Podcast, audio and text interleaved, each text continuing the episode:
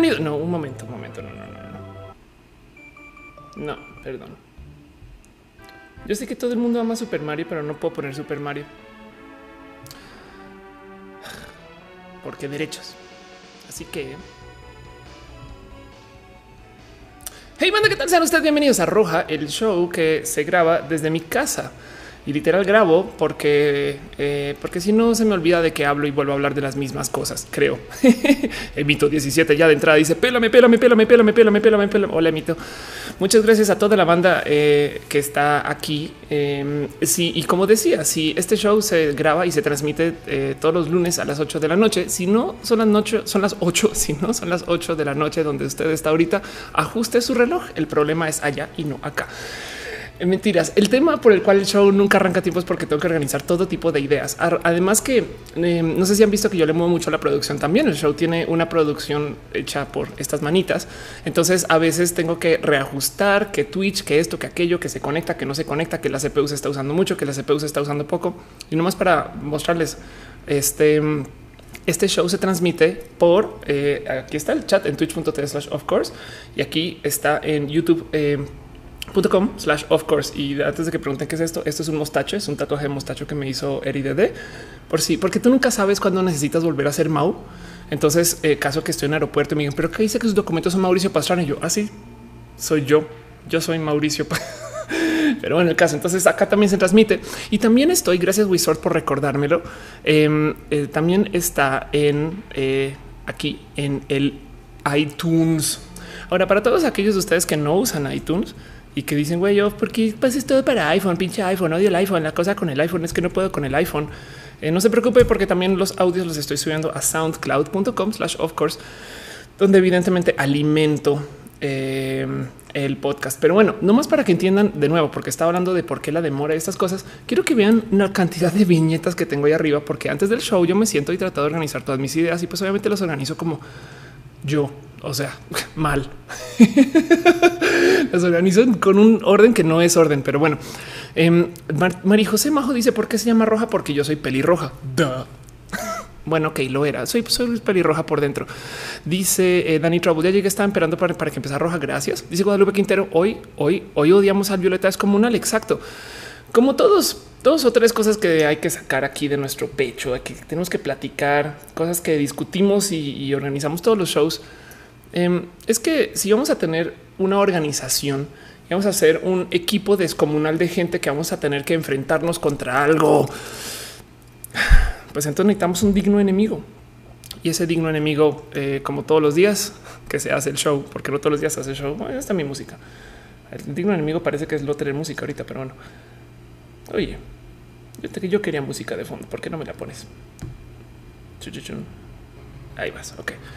De nuevo, si vamos a hacer una gran fuerza de batalla descomunal entre todos, necesitamos un digno enemigo. El digno enemigo para hoy va a ser nada más y nada menos que el violeta descomunal. ¿Por qué, ¿Por qué eliges estos enemigos, Ofelia? Pues porque estamos peleados contra el color. Y lo que pasa es que el bot de colores cada día nos da, es más, cada rato nos da un color completamente diferente. De pura suerte nos salvamos de pelear contra el blanco vecino. Pinche violeta descomunal, te odia toda la semana. Y ahí les dejo. Diviértase con el bot de colores de mis bots favoritos. En fin, en fin, dice Wizard, hay gente que es rubia por dentro. Exacto. Dice eh, Moto Chumel por HBO. Hoy mucha gente está transmitiendo hoy. Qué bonito. Muere Violeta de como te los odiamos. Dice Tati Wesseller, puedes votar para Colombia. Hoy tengo una historia con eso. A ver si lo puedo mostrar. Em, fíjate que me robaron mi, cartera, que quizás en otros lugares de México le dirán billetera esta cosa y me dieron. Esto es lo más tierno del mundo. Em, me dieron una contraseña. Y para los que no saben, ahí medio se alcanza a ver, ahí enfoca. Cuando tú estás tramitando la cédula colombiana, eh, te dan este documento que se llama contraseña, que básicamente es una hoja. O sea, quiero que vean, esto es una hoja de, de papel cartón pesado. Y esta madre con tus datos atrás, no eh, representa tu documento de identificación. Pero quiero que entiendan que hay clubes de taekwondo que tienen más seguridad que esto. Y no sé si puedo votar con esto, pero estoy casi segura que no y la cédula va a llegar en supuestamente seis meses, porque además estoy pidiéndola desde México, porque así dura el trámite y veamos a ver qué pasa con eso. Entonces, ojalá, ojalá pueda. Pero bueno, en fin. Ah, pero así las cosas. Dice, ya me dijeron que no, que no, no puedes, que no, que no, no puedes, no puedes votar. Ok, lo siento. Dice Carlos López, ¿es normal que tengas miedo a trabajar empezar a ejercer tu profesión? Sí, obvio, súper normal. De hecho, el miedo está presente en tantas actividades en tu vida. Lo que tienes que aprender a hacer es entender que sí, ahí está. Y, valiente es el que, eh, sabiendo que tiene miedo, igual hace las cosas. Me explico. Es como no, no, no puedes evitarlo. Lo siento. Y más bien te tienes que aprender a aventar a ciegas. Pero bueno, en fin. En fin, eh, Hamster Chase algún día podré tener el pelo largo, te va a dar un truco súper bonito. Extensiones. y ya. O si no, puedes dejártelo crecer también. En fin, dice Polaris que me veo muy bonita hoy. Gracias porque hoy, ¿qué creen? Hoy no me puse el outfit de roja. Tengo un outfit de roja, güey. No, no, en fin, en fin, en fin. Volviendo al caso, volviendo al caso, em, muchas cosas de que platicar, muchas cosas que anunciar antes de arrancar el show. Eh, también de paso darle un agradecimiento a David Álvarez, quien es el Patreon más eh, dedicado de este show. También a la gente bonita que está suscrita en Twitch y a la gente que deja sus abrazos financieros en el YouTube. Se les agradece mucho por apoyar esta cosa que es este show. Pero bueno, Jos Pupa pregunta que con quién, con quién estamos peleando hoy. Vamos para recordar, hoy estamos peleando con el violeta descomunal, porque el violeta descomunal es descomunalizador o algo así. Ahí está el gato como siempre si quieren que poke al gato, solo díganlo. Y yo creo que eh, hoy hice un experimento de no alimentarlo antes del show. Así es, no le di de comer al gato, no le di de comer al gato antes del show. Y vamos a ver si duerme todo el show. O sea, estoy literal, literal haciendo abuso animal para divertir un show con una con mi mascota. No quiero que entiendan eso. Hamster Chase, me regalas tu cabello. Es que mi cabello no es mío. Eh, de hecho, mira, no sé si alguien se alcanza, pero tengo un chingo de extensiones. güey. Igual, en fin, Dice Carlos Fernández, saluda a mi hermana Isabela que es su cumpleaños. Happy birthday, Isa. ¿Está viendo el show, Isabela? Alan Vargas dice el título me tiene living. Hay que hablar mucho del título. Danny Troll dice eh, hoy no traigo el outfit de roja y no te habías dado cuenta. Sí, claro. Eh, dice Sam Banana que si ya vi The Shape of Water dos veces y la amo con todo mi corazón. Es básicamente una historia de amor con una Sora o algo así. Pero bueno, em, y entonces están preguntando un poquito de qué funciona, cómo qué va a pasar en este show, que por qué estamos acá. No quiero, no quiero eh, comenzar a hablar de eso sin primero también hacer un tantito más de anuncios parroquiales, cosas que ustedes tienen que saber antes de que arrancamos el show formalmente. Primero que todo, tengo un enredo ligero porque no va a poder estar presente, pero quiero, quiero hablar de esto rapidín. Va, va a haber una editatón. Esto quiere decir es un evento donde la gente va y se encierra a editar Wikipedia. Yo sé que Wikipedia es un espacio este, completamente eh, amorfo porque cualquier persona puede entrar a editarlo, pero pues se hacen eventos donde todo el mundo dice, sabes que este fin de semana vamos a editar de todo lo que tenga que ver con México. Pero en este caso en particular, pues una en, en, el tema de mujeres y eso está muy chingón porque los, los artículos están más o menos, ok, están muy mal alimentados en algunos casos y lo está convocando el Centro de Cultura Digital. Entonces es una eh, pasada. Bueno, más bien va a ser el Centro de Cultura Digital y lo está organizando Wikimedia México, que es una, eh, un espacio súper bonito. Y la idea es ir y sentarse y agarrar una cantidad de información y subirla a Wikipedia. Y eso créanme que le va a ayudar a muchas personas o por lo menos le van a hacer la tarea muchos estudiantes o estudiantas, porque femenino. Ok, olviden eso. y el otro anuncio, así como de cajón que quería hacer antes de poder arrancar el show a gusto. Eh, es que, no se les olvide que yo me sigo presentando para stand up, porque luego me preguntan, oye, ¿cuándo te puedo ver en vivo? ¿Cómo funciona? No sé qué. Tengo tres shows, tres shows, gente tres shows en camino. Em, son shows de stand up. Sí, es Ofelia con micrófono diciendo chistes, haciéndose y jurándose la más chistosa del planeta. No lo soy, pero me divierte mucho ver gente después del show. Entonces van a estar en el cine Tonala em, y pueden, de hecho, hay preventa sobre el cine Tonala. Aquí lo encuentran en este mismo espacio, pero esto va a ser el 9, ah, eh, perdón, el 3 de marzo. Ahora, esto es en el cine Tonala en la Ciudad de México luego en el Cine Tonalá en la ciudad de Tijuana el 9 de marzo. Y luego en el Cine Tonalá en la ciudad de Bogotá el 30, creo que es viernes 30. Si sí, metí las patas con eso, no me odien, pero bueno, va a ser el último fin, el viernes del último fin de semana de marzo lo cual quiere decir que ahí nos podemos ver. Si usted dice es que güey, Ophelia, estás bien sangrona con todo esto que estás cobrando o los boletos van a ser que bueno, primero que todo, yo no puedo poner los precios, los pelías, se los juro que pedir precios tantito más bajitos porque siempre me ha, siempre he sentido que vale la pena este, ver más gente y, lo que se recaude, pues que llévatelo foro, porque para mí esos son mis espacios de abrazos. Y si no, los invito a que caigan después del show y ahí yo siempre me quedo y hay como una, un meet and greet extraoficial. Me explico. Yo salgo del show y me quedo ahí. Eso es el meet and greet.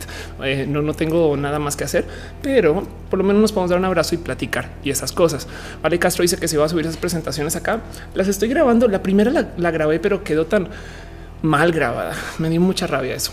Y es un tema que todavía me da como un poco de urticaria eh, pero tengo un material ahí que voy a tratar de rescatar pedacitos y subirlo. Y en la segunda, pues evidentemente eh, haré un mejor esfuerzo para eso. Perdón, perdón.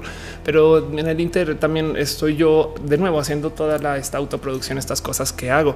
Dice Relkai Shikane que ya tiene boletos para Tijuana. Qué chingón. Dice Wizard, estarás en Campus Party en julio en Santa Fe. No he recibido ningún mensaje, mención, llamada, mail, nada de Campus Party.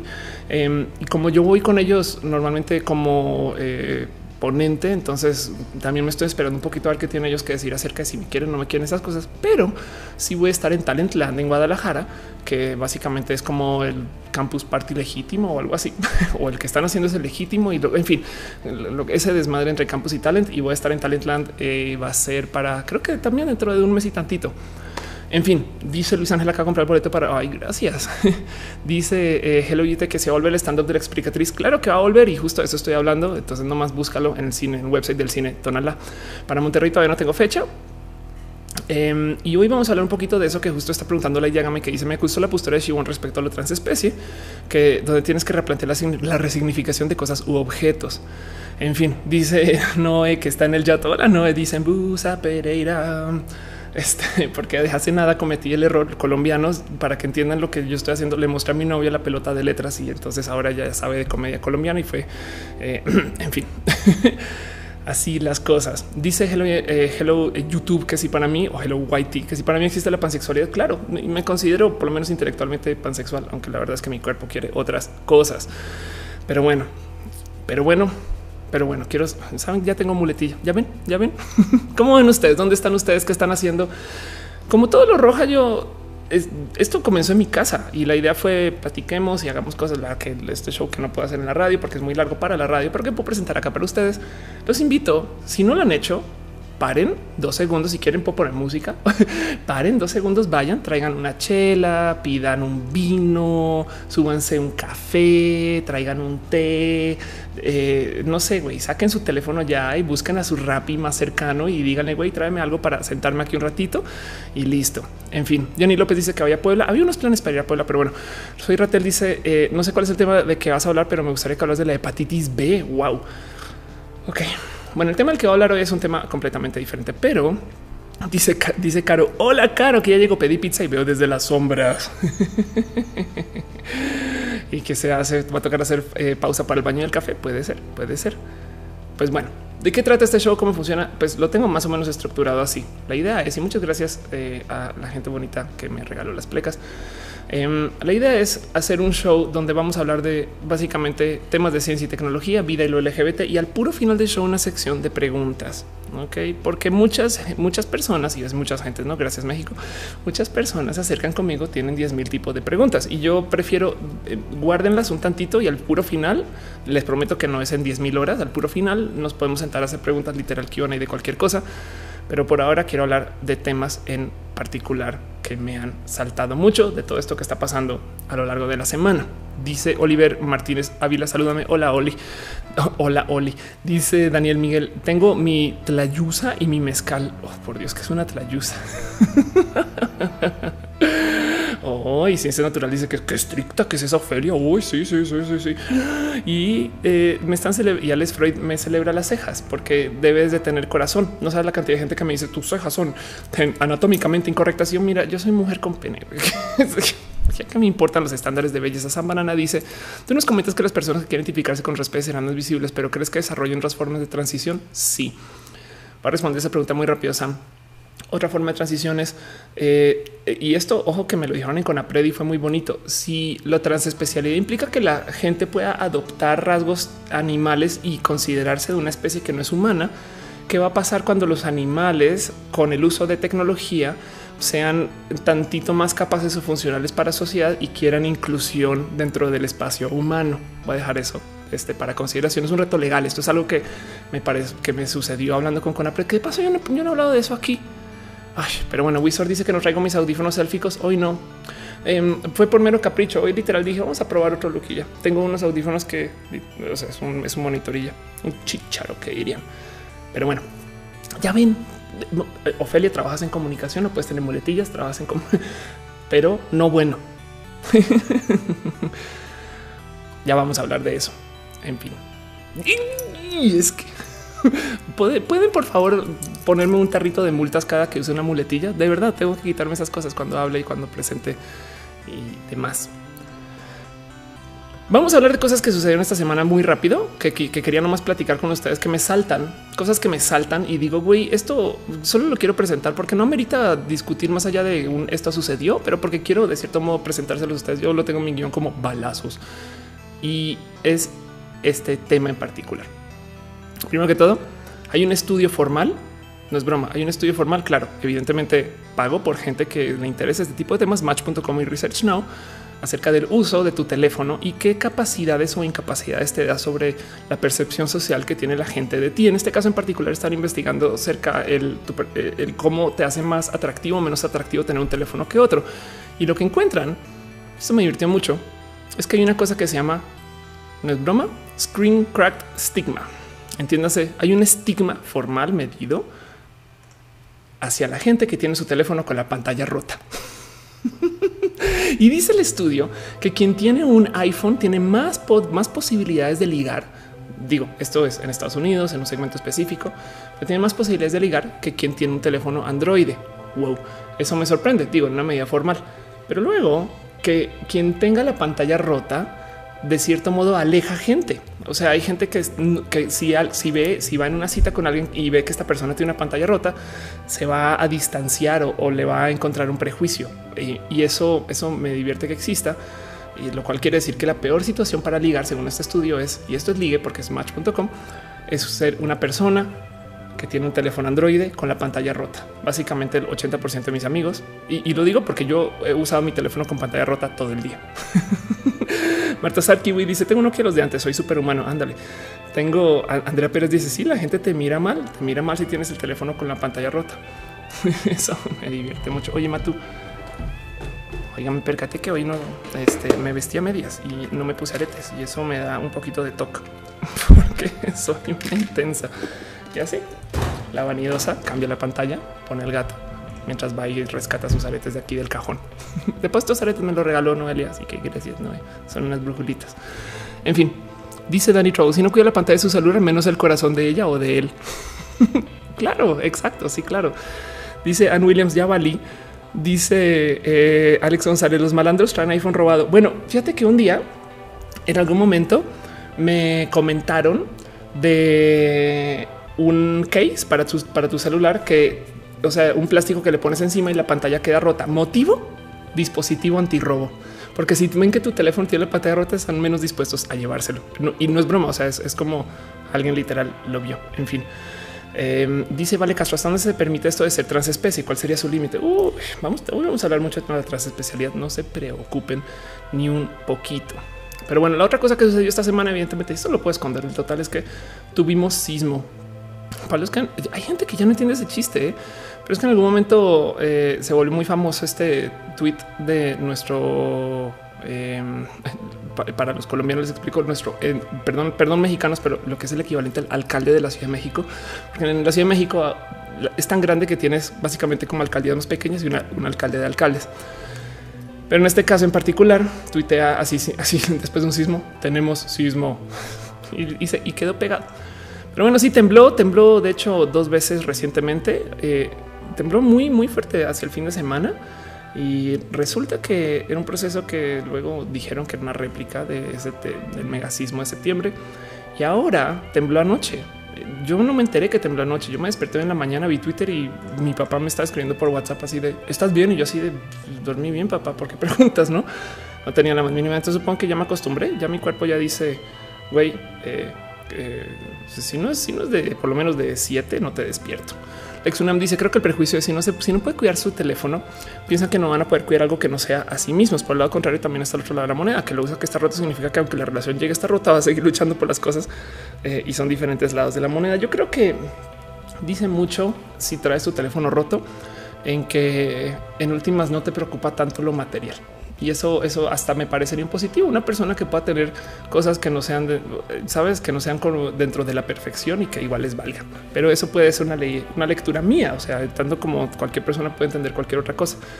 Pero ya, Daniel Niño Lalde dice: Me sorprende que esta clona así duerme. A mí también me sorprendió, pero eso pasó. Dice eh, Pascual Gondini: Yo nunca saldría con un case de glitter. Ahí ves. No, pero en este caso no es un case de glitter, es el case. El case que yo digo es la pantalla está rota en el case y ya. Lex Unam dice que mi ciudad no sentí nada del temblor, pero bueno, eh, ¿cómo les ¿Cómo les agarró ustedes el temblor? Eh? Son dos temblores. ¿Cómo es de rara la Ciudad de México que el mismo día que tembló esto el fin de semana fue un temblor con saldo blanco, que quiere decir que no pasó absolutamente nada en cuanto a temas de muertes y demás, que está bien, pero el mismo día se cayó un helicóptero y asesinó a 13. Pero así las cosas. Dice Andrea Pérez, un case con pantalla rota sería un celular transroto. Bueno, también podemos cuestionar si el estándar de belleza de la pantalla no rota eh, es meritorio. Eduardo Colén dice: Yo vivo en moto, no sentí nada. Eh, una moto con eh, muy buena suspensión. dice Ann Williams: El viernes me agarró en Bellas Artes con mi novia. Ándale, hoy estoy viendo café de paso. Santinea dice: Yo desconfío de las fundas gigantes de oso de silicona y por ende de sus dueños. Te da miedo como si fueran los payasos y las botargas, ¿no? Que te van a saludar y te van a decir ven conmigo mi celular. Dice Claudia Alejandra Carranza Pérez, México es el nuevo Chile. Pues qué bonito. Wizard dice a mí me da un sentimiento de que descuidado porque nunca he estrellado la pantalla de mi celular. Bueno, imagínense que tengo un amigo que a veces puede que a veces llega al chat de esta arroba backmota que siempre me, siempre en toda su vida de tener iPhones, nunca le ha puesto case a uno. Hace nada le puso case al iPhone X y le dolió, le dolió y me decía es que lo diseñaron para usar sin case. Aunque el iPhone X me cae que como tiene la cámara toda salida y los cases encajan perfecto en eso, yo creo que ya lo diseñaron para que tenga una funda, punto. Pero ya. Guillermo Sosa me dice, ya, ya ve al punto, ya habla de lo que pusiste en el título. Puede ser. That So Kidraul dice que te da miedo. Oye, es una muy buena pregunta. En em, los escenarios todavía le traigo mucho miedo a los escenarios. Ser, una persona eh, que presenta poca preparación para lo que está haciendo es me, da terror y pánico y también justo por eso me demoro a, eh, en sacar cosas y, demás. Pero en fin, dice Diana Rodríguez, saludos desde Celaya, Guanajuato. Saludes, saludos, saludes, saludos. Alan Vargas dice: Tengo el vidrio templado roto y ahora sé cuando que quiera ligar lo va a quitar. y cuando pase por Tepito se lo pondré. Exacto, ya ves. Emanuel García dice: Me daría más sospecha que el celular fuera robado. Sí, a mí también un poco. Dice Gloria Alicia: Tengo tienes pánico escénico. Claro, eso es eso. Y, ve que ve muchos, veo muchos escenarios, pero de nuevo, yo aprendí a las malas que justo eh, valiente es el que sabe que tiene miedo y lo admite y lo ve de frente y le dice no y ya, mm, más no el que niega que ese sentimiento existe y me tomó mucho tiempo aprenderlo, pero, pero así, así las cosas. Polaris G dice: Me están criticando otro día por ponerle funda al iPhone, pero me gusta ponerle ropita. Ay, Polaris. Dice Eduardo Colín. Eh, si yo no tuviera el case, yo hubiera destrozado mi teléfono varias veces. Yo he roto mi teléfono anterior, mi 7 eh, era un 7 Plus lo aventé al piso por lo menos, por lo menos seis veces, todos de pantalla rota. Y, ya al final ya llegó el momento que me tocaba poner una mica para no cortarme, porque cuando le pasaba el dedo ya está todo levantado y en fin. Aleti Kamser dice: Mi hermano y yo estamos haciendo detector de sismos caseros, que es un hilo tarado en el techo con un ligero contrapeso. Sí, no es mal, es, es un proyecto divertido y ya. Ale Royal dice: ¿Dónde saca la lista de soundtrack? Que está buenísimo. Te voy a mostrar. De hecho, es un sitio que hizo un amigo eh, y la verdad es que es una excusa intermedia para poner música sin meterme a problemas de derechos de autor, aunque lo quiero mucho a mi amigo y al sitio. Es un espacio, es una cosa que se llama Muki, Muki.io, donde tú puedes llegar y básicamente le dices quiero que me pongas soundtracks de Nintendo y arranca con un soundtrack en el fondo de música de, de, de juegos que estén en el NES. Lo único que hago yo con esto es que también tengo que monitorear porque desafortunadamente para lo, bueno que es Muki, los archivos de Mario en particular los reproduce tal cual suenan en el juego y esos son, los únicos que sí levanta para derechos de autor. Por eso de vez en cuando ven, escuchan que yo salto rolas de Mario y, me da una lástima porque son muy buenas, pero bueno, ni modo. Algún día solucionaré eso. De hecho, ex Pike, que a veces ve el show o siempre ve el show, hay una solución muy bonita. Solamente no me he sentado a organizar el tema de músicas y ya. En fin, Oscar Urquía dice es el level de nieve. Sí, ándale. Hello, YouTube dice que si conozco algún gurú del maquillaje, todas las viejas trans, menos yo. Jorge García dice que es enviar un super chat. Básicamente estás enviando un abrazo financiero. Me estás enviando un tantito de dinero a mí en apreciación. Yo sé que hay streamers que dan cosas a cambio de, esto. No es como, ah, pues si, pones un super chat de no sé cuánto, yo le mando un abrazo, saludo a alguien. Nunca me he organizado alrededor de eso. Entonces por ahora más bien lo acepto como un apoyo al show, aunque no es para nada obligatorio. En fin, Dice Yul Figueroa, me resulta inclusive divertido porque considera su teléfono como, como, un ser y que necesita ropa. Anda, Pati Pichard dice que pienso los celulares de Samsung. Eh, yo, todos los celulares androides me dan el sentir que son teléfonos más o menos, más o menos reemplazables. Yo sé que no lo son. Eh, los Samsung en particular son teléfonos muy buenos. Son quieren presentarse como la cima, la cima de lo que hay en androides. Y entonces Samsung versus Motorola y, estas cosas. ya llegué a este momento que he cambiado teléfonos tanto que la neta los siento tan similares que me choca. Me choca que eh, mi iPhone X, yo sé que corre muy rápido y muy bien, pero lo podría reemplazar con un iPhone 6S quizás y, todavía tengo una experiencia muy similar. Entonces estoy muy rota con el tema de apreciación a los celulares y cuando estaba en Nercor con mucha frecuencia me daba como esta batalla con los otros presentadores porque siempre tenía un tema de, o sea, siempre me enfrentaba con un güey, vamos a hablar otra vez de teléfonos y qué tienes que hablar hoy la pantalla es 0.02 pulgadas más grande que la del anterior. Es de es un crecimiento incremental poco importante. Pero bueno, Caro, gracias por eh, moderar en Twitch, donde llegó un trolazo. Y pues así las cosas. Eduardo Corín dice Huawei o Samsung. La única sugerencia que se me ocurre para, el para este tipo de, teléfonos es tenerlo en la mano. Y si te gusta, ese es no. A fin de cuentas, Carlos Fernández me dice qué teléfono traigo. Traigo un este es un iPhone X y este teléfono, de hecho, técnicamente no es mío. Me lo dio la gente bonita de Apple para probar y pues acá sigo, no? Eh, y la verdad es que sí lo uso mucho, pero antes usaba un iPhone 7 eh, eh, Plus que también lo quise mucho. Eh, y lo entregué. Ahorita Alan Vargas dice llegué a los teléfonos como cámaras y es lo único que cambia para mí. Sí, de acuerdo. Por ejemplo, ahorita grabé un video, grabé mi último video en mi canal de diagnosis. Lo grabé con ese celular y se vio muy bien, no? Pero ya, en fin. Entonces, pues eso fue todo lo que pasó. Eso es un poquito los anuncios parroquiales. Y bueno, entonces ya me regañaron por ser un poco eh, estricta y ruda. Así que más bien vámonos a hablar de ciencia y tecnología todos los shows quiero hablar de esto. Entiendan, todos los shows quiero acercar un poquito de, ciencia y tecnología a la banda, porque hay mucho de qué hablar. Hay, una cantidad de cosas eh, que siento yo que son importantes. Y de lo primero que les quería presentar y básicamente de lo que decidí platicar en este show, porque me preguntaron preguntas. claro que te preguntaron preguntas, Ofelia. Em, ay, perdón, primero un paréntesis. Jorge García me dejó un ragrazo de 20 pesos. Muchas gracias. Probando el super chat. Gracias por eh, dejar tu cariñito en el YouTube y te prometo que se usará para un buen fin o algo o, en el buen fin. ya ven, comediante, güey. Volviendo al tema de las preguntas que me preguntan. Esto es de lo que quería platicar hoy en el show. Justo a eso le dediqué el este. Oh, hay un momento, un paréntesis. Digo, Cuellar se bajó del tren así con mucho varo. Diego, muchas gracias. Güey. Neta, gracias. De verdad, un abracito especial. Güey. Se les quiere. Güey. Muchas piñas para usted, señor Don Diego Cuellar. Volviendo al tema que no pude arrancar porque también soy una distraída. Esto fue una noticia que apareció esta semana y me la pasaron por lo menos, por lo menos 16 veces. El cuento es el siguiente.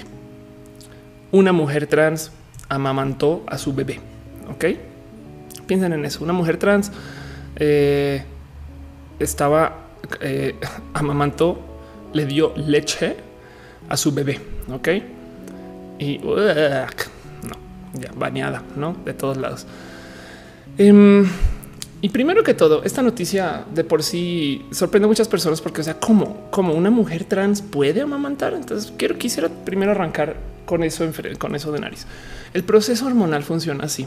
Como mujer trans, entiéndase una persona que se le asignó hombre al nacer, que, que luego transicionó a su vida femenina eh, o, movió su cuerpo hacia cómo se siente o lo está, entre comillas, modificando con el uso de hormonas, tienes que hacer dos cosas. Si posees testes y generación de testosteronas, tomas unas pastillas para bloquear su dicha generación. O sea, básicamente yo con testes tomo unas pastillas que anulan eh, eh, la producción y, entonces tengo la testosterona casi, casi en cero. Ok. Y del otro lado, tengo que tomar estrógenos. Entonces, ay, de hecho, hace nada. A ver, les muestro un poquito. Así se ve, eh, así se ve el tomar estrógenos para mí. Ok, estas son mis pastillas. Parecerían pastillas anticonceptivas y es porque son unas hijas, si quieren verlo de esto, pero básicamente esto se llama es valerato de estradiol y tengo que tomar varias de estas al día. Y el cuento es a medida que tú vas estrogenizando tu cuerpo, pues tu misma genética comienza a actuar y desarrolla tu cuerpo como sucede en la pubertad. Ok, entonces si no tienes testosterona y tienes estrógenos, tu cuerpo comienza a reaccionar con eso y creces como si hubieras pasado por una pubertad. Y esa pubertad tiene sus pasos de crecimiento igualitos a como si tuvieras 15, 16 o lo que sea. Por consecuencia, lo que tú creces cuando estás tomando estrógenos, sobre todo si tomas eh, eh, hormonas que apuntan al desarrollo de esto, que van más allá del estrógeno, por ejemplo, eh, este, progesteronas Em, tu cuerpo desarrolla glándulas mamarias, ¿ok? Y son glándulas mamarias tal cual, tal cual, ¿no? Es, es lo que estás creciendo son boobs, güey, no son reemplazo de boobs, no son implantes de boobs, son los mismos, mm, una palabra senos, ¿por qué, por qué me disculpo? Son los mismos pinches senos eh, que creces eh, si hubieras pasado por una pubertad cisgénero como mujer que se estrogeniza. Entonces lo que tienes es perfectamente funcional, porque aún como hombre cisgénero tienes pezones y esos pezones están hechos para amamantar y aunque hay casos para... Em, hay casos y momentos donde los hombres han podido lactar. La verdad es que el logro aquí, el logro aquí es que una mujer trans pudo hacerlo eh, como de modos sostenidos. Ok, entonces dice, eh, me está preguntando, me pregunta Mario López que si el gobierno regala tratamiento en la Ciudad de México, el gobierno regala tratamiento. Yo igual hago mi propio tratamiento privado. Eh, me dio también un poco por fin, digo, también está este fin político de no todas, no hay tratamiento para tantas y entonces sería un poco injusto que yo, que si lo puedo pagar, estuviera pasando por la clínica Condesa, pero además porque la clínica Condesa ha tenido una cantidad de cambios que en, su momento rompieron mi proceso de transición y yo tuve que ver a una persona privada y me quedé con esa persona privada después. Pero bueno, eh, dice Alejandro Huerta que qué opino yo al respecto si es razonable. Me parece espectacular porque mucho de lo que se le dice a la mujer trans siempre es nunca podrás cuidar a tu bebé, no podrás hacer nada, etc. Y, y bien, nomás les voy a mostrar. Em, les voy a mostrar muy rápido. Eh, ¿Dónde lo puse aquí? Ok. Aquí está. Esta es una búsqueda muy rápida en un foro muy, muy, muy concurrido de temas trans. De hecho, si les interesa, si hablan inglés y, quieren saber de temas trans, aquí este es su hogar. Eh, seguro existe un lugar así en español, no lo dudo, pero pues yo la verdad es que visito este sitio desde hace por lo menos yo creo que ya unos 10 años o más y decidí buscar la palabra lactation ojo, no Lactatia, la, la niña que hace drag. Y mm, me topé con una cantidad ridícula de preguntas y discusiones, ¿no? Y, es gente que dice, oiga, sí, em, ¿cómo hago yo? Porque quiero, si quiero lactar y tal y tal, ¿no? Y esto es desde el 2008. Ahora les voy a decir algo, sin decir nombres. Em, conozco a varias mujeres trans que se, han, se han logrado eh, inducir a lactar, porque ¿cómo, pero ¿cómo funciona el proceso? ¿Cómo sabe tu cuerpo que es hora de lactar?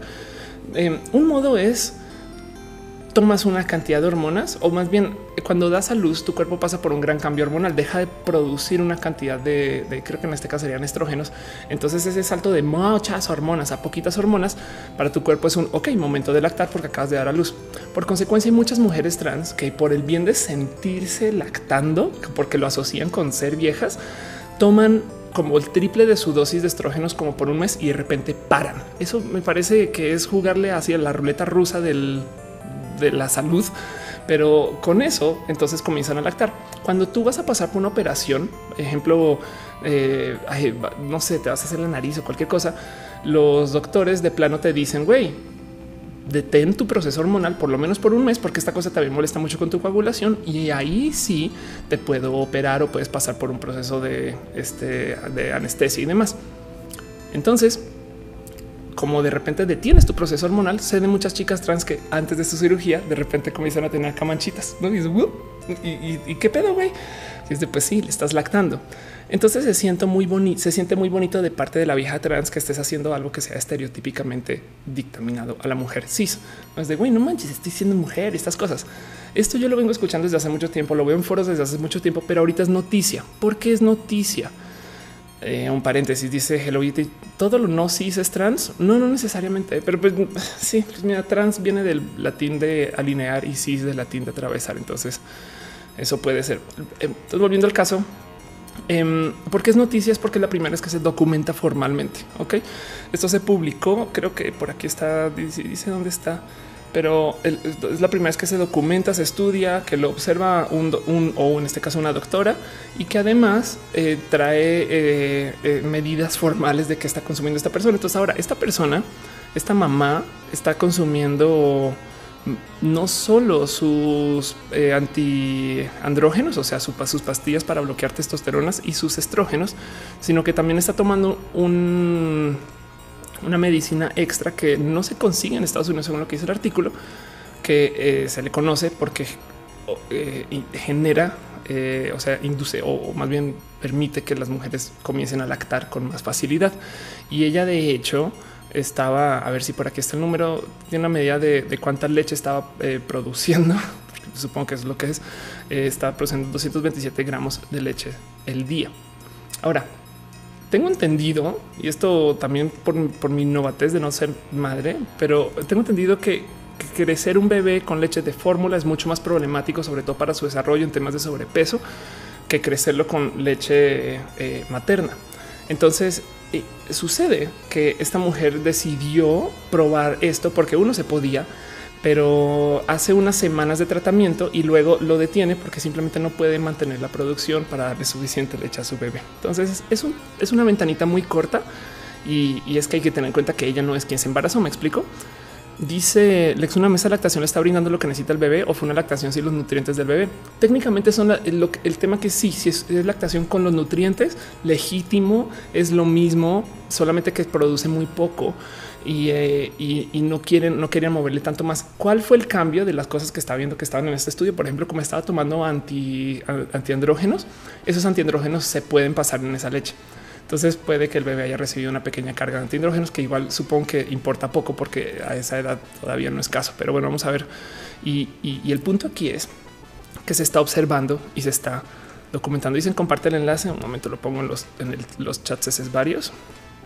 Y pues sí, entiendan que de todos modos, como lo ponían en, Twitter, eh, ahí comparto el enlace, enlace, como lo ponían en Twitter, eh, el punto aquí es, estos son de esas noticias que no le gustan al Frente Nacional por la Familia. ¿Y, por qué? ¿Por qué me parece tan importante este tema? ¿Dónde lo tengo? ¿Dónde lo tengo? Madre mía, Ofelia, eres un desorden. Ok, aquí está.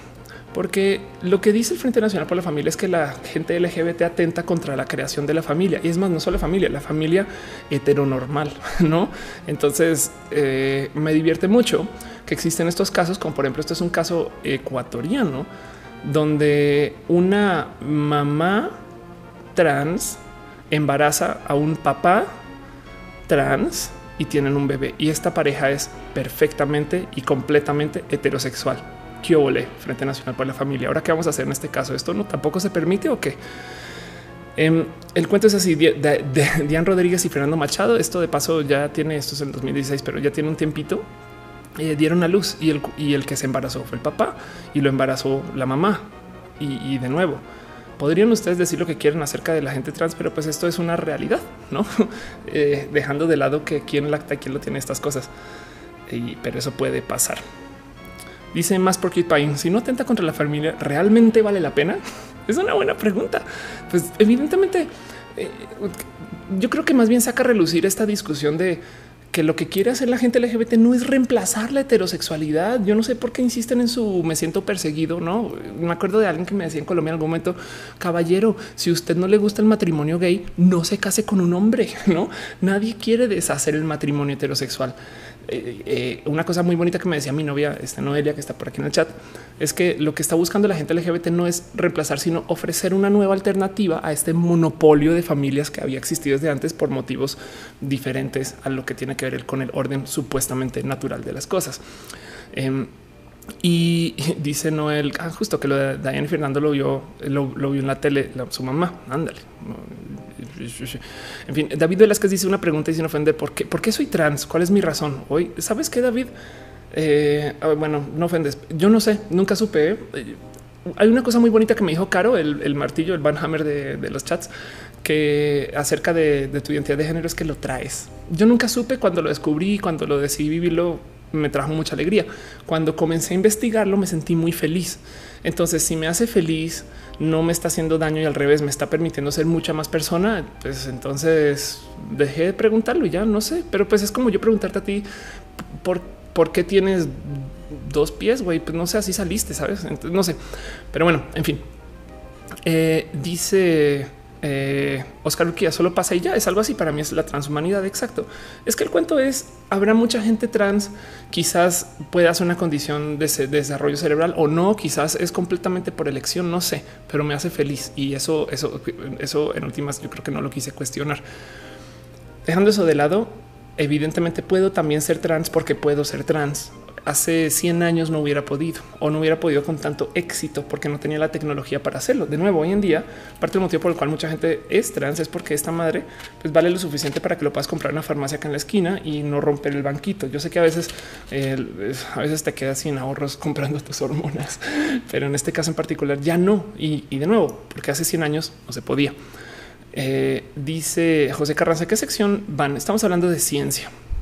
Y con el tema de de la ciencia trans, nomás quería repasar un poquito todas las cosas que, yo te había documentado en varios otros videos acerca de eh, lo que es y puede hacer la gente trans. Entiéndase, estas técnicas, estos métodos, estos, estas formas. Un segundo.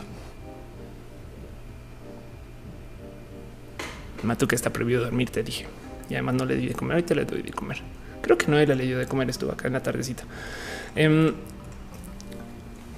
estas cosas y estas técnicas de medicina y de ciencia no se están desarrollando para la gente trans, pero evidentemente van a ser gran parte de lo que permita la existencia de lo trans.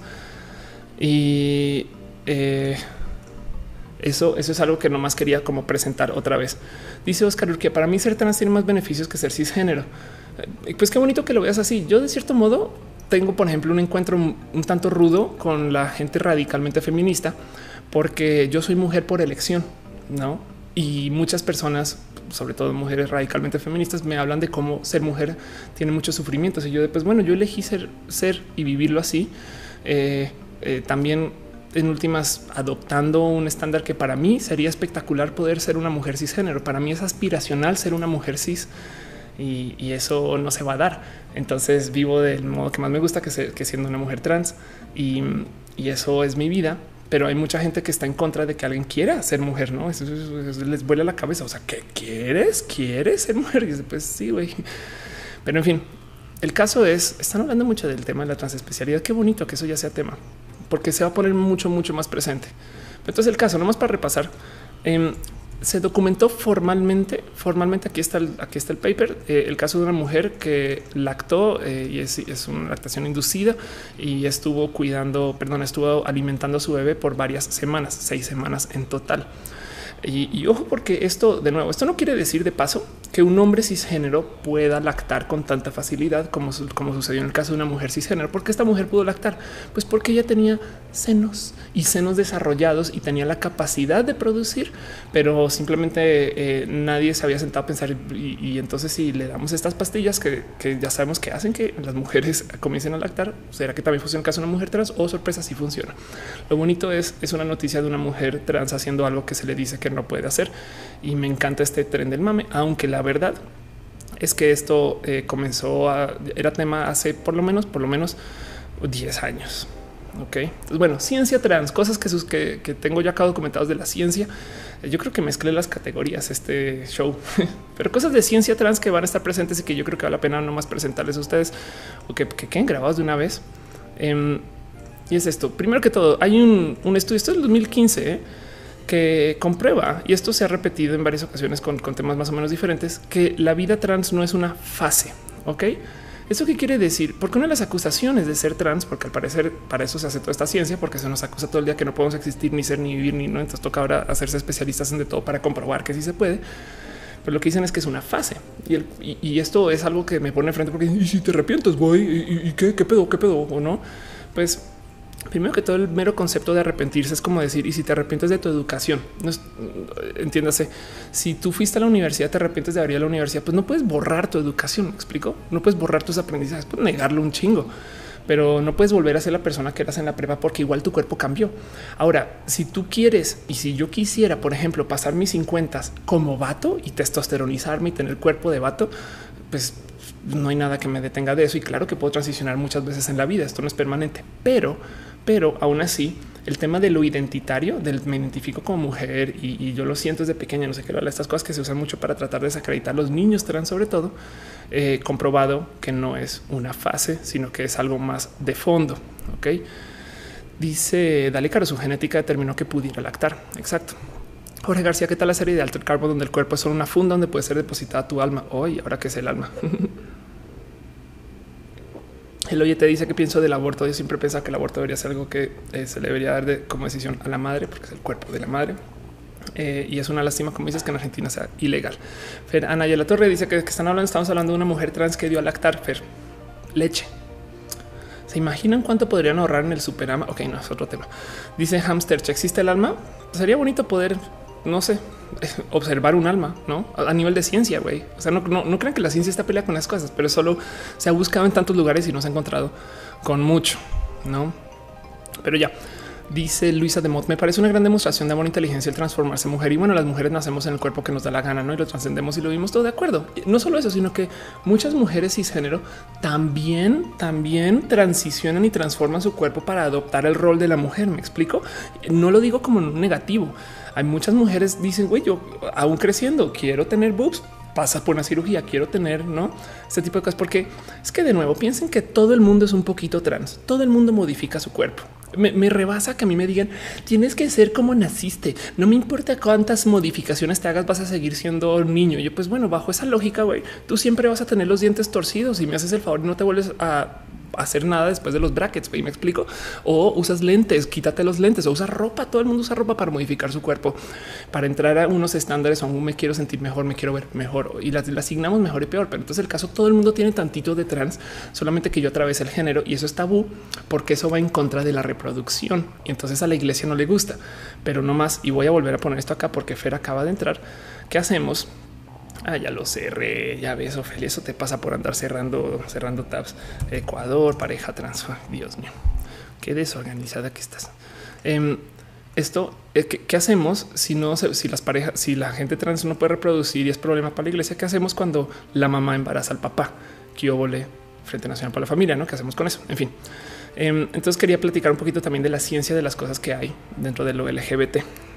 Luisa Demont dice la naturaleza consiste en transformarse o nos transformamos por naturaleza. Onda. Eh, María Andrea Pimiento dice mi corazón se rompió cuando supe que venías a Bogotá justo el fin de semana que no voy a estar. es que Semana Santa, no estoy casi segura que bueno, dice Ariel Rosas. Eso es una blasfemia. Es una blasfemia. Les digo, dice más Porcupine. Amo esa nota. Quiero postarla en foros religiosos. Pues sí, y, no más. La neta, neta, miren, eh, hacerle la pregunta seria. Yo me pregunto qué diría la banda, la banda religiosa hacerle la pregunta seria de pues esta pareja es heterosexual, no ambos son trans. Lo que dirían es van a tomar al papá como una mujer deformada y a la mamá como un hombre deformado. Pero en fin. Em, dice Marta Sarkiwi, mi madre te está viendo. Ay Dios, no, pues, me da pena eso. es verdad, Colin dice, realmente frente por la familia estudia un poco antes de comentar algo. No, la verdad es que eh, mucho de lo, del mensaje del frente por la familia es el mensaje religioso, lo cual quiere decir que sí se estudia desde el punto de vista que es lo que enseña la religión, Biblia, iglesia, estas cosas que son una cantidad de, mensajes muy desinformatorios. Taco Girl dice, estaba en contra de la reproducción antes de decidir hacer mi transición porque pues asexual. No, y cómo joden con eso. Sí, es verdad. Dice Jos Pupa, ¿qué opinas de Ben Shapiro y sus opiniones de las transgéneras? Yo creo que eh, parte del motivo por el cual uno tenemos tanta gente trans es porque es tecnológicamente posible, pero también por consecuencia nos tenemos que adaptar como sociedad y menos mal tenemos los medios, porque, y esto lo he dicho en muchos shows, piensen ustedes que una persona transnacional, o sea, que nació en un país y ahora vive en otro y se identifica como de uno o como de otro y que adopta y cambia su cuerpo y sus formas y sus modos y su apariencia para ser de otro país y cambia sus, formas de ser y lo que come y, y donde vive y estas cosas. Em, lo transnacional ya se aceptó, pero había una época donde la gente decía, güey, sin importar dónde naces, así te quedas. Y todavía hay muchos brillos de eso, no solamente que no están, o sea, sí es grave. Si hay gente que aún en Estados Unidos puede ser la persona más gringa del mundo, pero si tienes un 10% genético que dice que eh, pasaste por México en algún momento a nivel ancestral, te van a decir, pues sigue siendo mexicano, a ver, mm, no puedes cambiar tu naturaleza. Eh, eh, entonces hay que entender que también hay gente transnacional y que lidia con estos mismos temas, solo que ya lo adoptamos mucho más en sociedad. Nos es perfectamente natural que una persona nazca en Colombia y ahora viva en México y sea una persona colombo mexicana, ¿no? En fin, dice Giselle eh, Vargas, muchas sí piensan que lo que buscamos es quitarles su lugar. ¡Wow! ¡Qué miedo! O sea, la feminidad débil. Así como masculinidad, ok, frágil, pero la feminidad frágil. Dice Eduardo Colino eh, dice Ariel Rosas que me bonita. Gracias, Ari. Estoy eh, hoy cambié mi look solo porque sí. Dice Oscar que ahora transespacial. Gracias a Elon Moco. Elon Moco.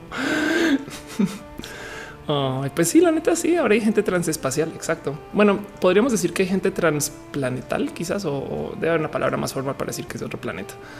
Pero bueno, en fin. Em, otras cosas que están pasando con la ciencia eh, trans, y esto nomás para que entiendan porque quería repasarlo. Son cosas que ya, son, ya están viejitas un poco, ¿eh? pero aún así quería nomás medio volverlas a mencionar, ya que estamos hablando de que las mujeres trans hoy pueden lactar. Hoy, hoy, hoy, qué miedo, qué miedo que puedan lactar. Pues ya hay trasplantes de útero, pero ahorita vamos con eso. Em, más bien quiero comenzar con esto. Hay técnicas para desarrollar. gracias por este mega anuncio. Bestday.com. Eh, vamos a ver si achico esto un poco. Ok, hay técnicas que permiten que eh, crezcas tus propios senos o que hagas un tratamiento usando stem cells. Estas son células madres, supongo que se traduce en español. Em, para que de cierto modo, en vez de usar implantes, que básicamente no es broma literal, rellenar tus senos con algo y pues con algo muy, muy diseñado para eso, sino que tú los vuelvas a crecer usando tus propias células que me parece algo sumamente complejo de considerar, pero pues esto evidentemente es ciencia que se ha desarrollado. De hecho, este artículo es del 2007, pero bueno, antes de toda esta bomba de desarrollo genético CRISPR y demás. Eso solo quiero que lo sepan. Para eh, gente que le gusta el tema de robótica, esto también es un este artículo presentado hace un buen de tiempo. Esto es del 2014, una mano biónica que siente. Ok, y el cuento es: esto es una prótesis que no cargó, ahí está cargando. Esto es una prótesis, vaya anuncios, que eh, básicamente conecta una mano a eh, terminales nerviosas y sobre eso, Dios mío, sobre eso tienes una mano robótica que puede sentir, ¿okay? que le devuelve como feedback eh, a la persona, lo cual quiere decir que si no tienes algo, lo podrías tener y de cierto modo buscar a dónde conectar. Eso lo digo, es complejo, es complejo entender cuáles son los usos, no? Pero no solo hay mujeres trans en el mundo, también hay hombres trans. Y el coco del hombre trans es voy a hacerme una faloplastía y no va a sentir nada. No va a tener un órgano ahí pues para rellenar. Eso está chingón, es mejor que no tenerlo pero no va a sentir nada. Y es de pues miren cómo ven que si hay ciencia y tecnología para volver a conectar cosas a tu cerebro. Si la, si la terminal nerviosa existe, no? Entonces considerar que eso se está investigando. Em, dicen que mande el link o que va a poner los links acá. Un momento, un momentito. Digo, a mí me parece más divertido considerar qué tal es ¿Qué tal que exista alguien que se quiera por una tercera mano? No también. Y, si la puedes conectar a algo que te haga sentir o que tu cerebro reconozca, eso también sería espectacular. Dice Nifel. Entonces, la feminidad de las trans es de que algunas sí se pongan en duda de ellas. ¿Qué te digo? Y te sabes que más bien considerando esas viejas que se sienten inseguras cuando ven a una mujer transgénero, que de paso son las que comentan cosas como no puedo creer que tú sí puedas caminar en tacones. Es como de güey, primero que todo, ser vieja es caminar en tacones. Ok, pero después de eso es el también le tendrían ese recelo, miedo y, duda interna de su eh, identidad de género con otra mujer cis. No solo es contra las mujeres trans. Hace sentido. Em, dice Kamiko que no abren los enlaces. Igual y mira, te lo, muestro así de si quieres hagamos también esto. Ahí puedes ver, dice el mundo, la mano biónica que siente. Pon eso en Google, el mundo, la mano biónica que siente y a lo mejor encuentras el artículo en chinga loca, en caso que. Dice Frida Díaz, hay un youtuber que por medio del sol anda prediciendo sismos. Eso me parece, no es peligroso, es peligroso si la gente le pela pero eso es muy normal. Estamos, somos máquinas de buscar patrones y hay gente que está dispuesta a creer lo que sea a falta de no tener información y datos. Hay una cantidad ridícula de sismógrafos a nivel mundial hechos para detectar el movimiento telúrico. No crean, de paso, no crean que hay tantos sismógrafos en el mundo solo por buen pedo y porque nos asustan los sismos, sino porque los sismógrafos son la herramienta más útil para detectar si alguien lanzó o si alguien aterrizó una bomba nuclear. Entonces también sirven para, para saber si alguien está haciendo, por ejemplo, pruebas nucleares en algún país y son hasta no me sorprendería. ¿no? eso no me queda, no me consta, pero no me sorprendería si es hasta requisito este de acuerdos eh, multinacionales en contra del tema de las bombas nucleares. En fin, dice además Claudia Alejandra Pérez que puedes, los puedes hacer en casa. Exacto. Pascual Gundini dice falsas asociaciones en su mayoría con el reloj descompuesto que igual da la hora dos veces en un día. Exacto. Más porque dice el potencial del fin del mundo, no la única razón por la cual hay que ser solidarios. Exacto. Entonces, es si, lo quieres ver de otro modo, que me parece muy bonito, Porcupine es considerar que la muerte sigue siendo común para todos. Había un dicho que me dijo en algún momento acerca, como para tratar de desmitificar a la gente muy guapa, no como que sí. A ver, Em, en una época de mi vida estaba muy rodeada de modelos porque trabajaba con personas que estaban muy en el ámbito del modelaje y entonces iba como estos photoshoots y demás y, me sembraba mucha inseguridad, sobre todo porque yo siendo una persona de inicio de transición me juraba la más fea y iba a estos eventos y pues, puras modelos por todas las era de no manches. Y un día alguien me dio esta línea, esta frase de sabiduría, de sabiduría pop, donde se acerca y me dice, güey, ellas también van al baño. no, pues sí, la neta sí. Y bajo esa lógica es como cuando te dicen no te pongan nervioso en el escenario. Imagínate los desnudos, pues también imagínate que todo el mundo va al baño y en el baño se tira pedos.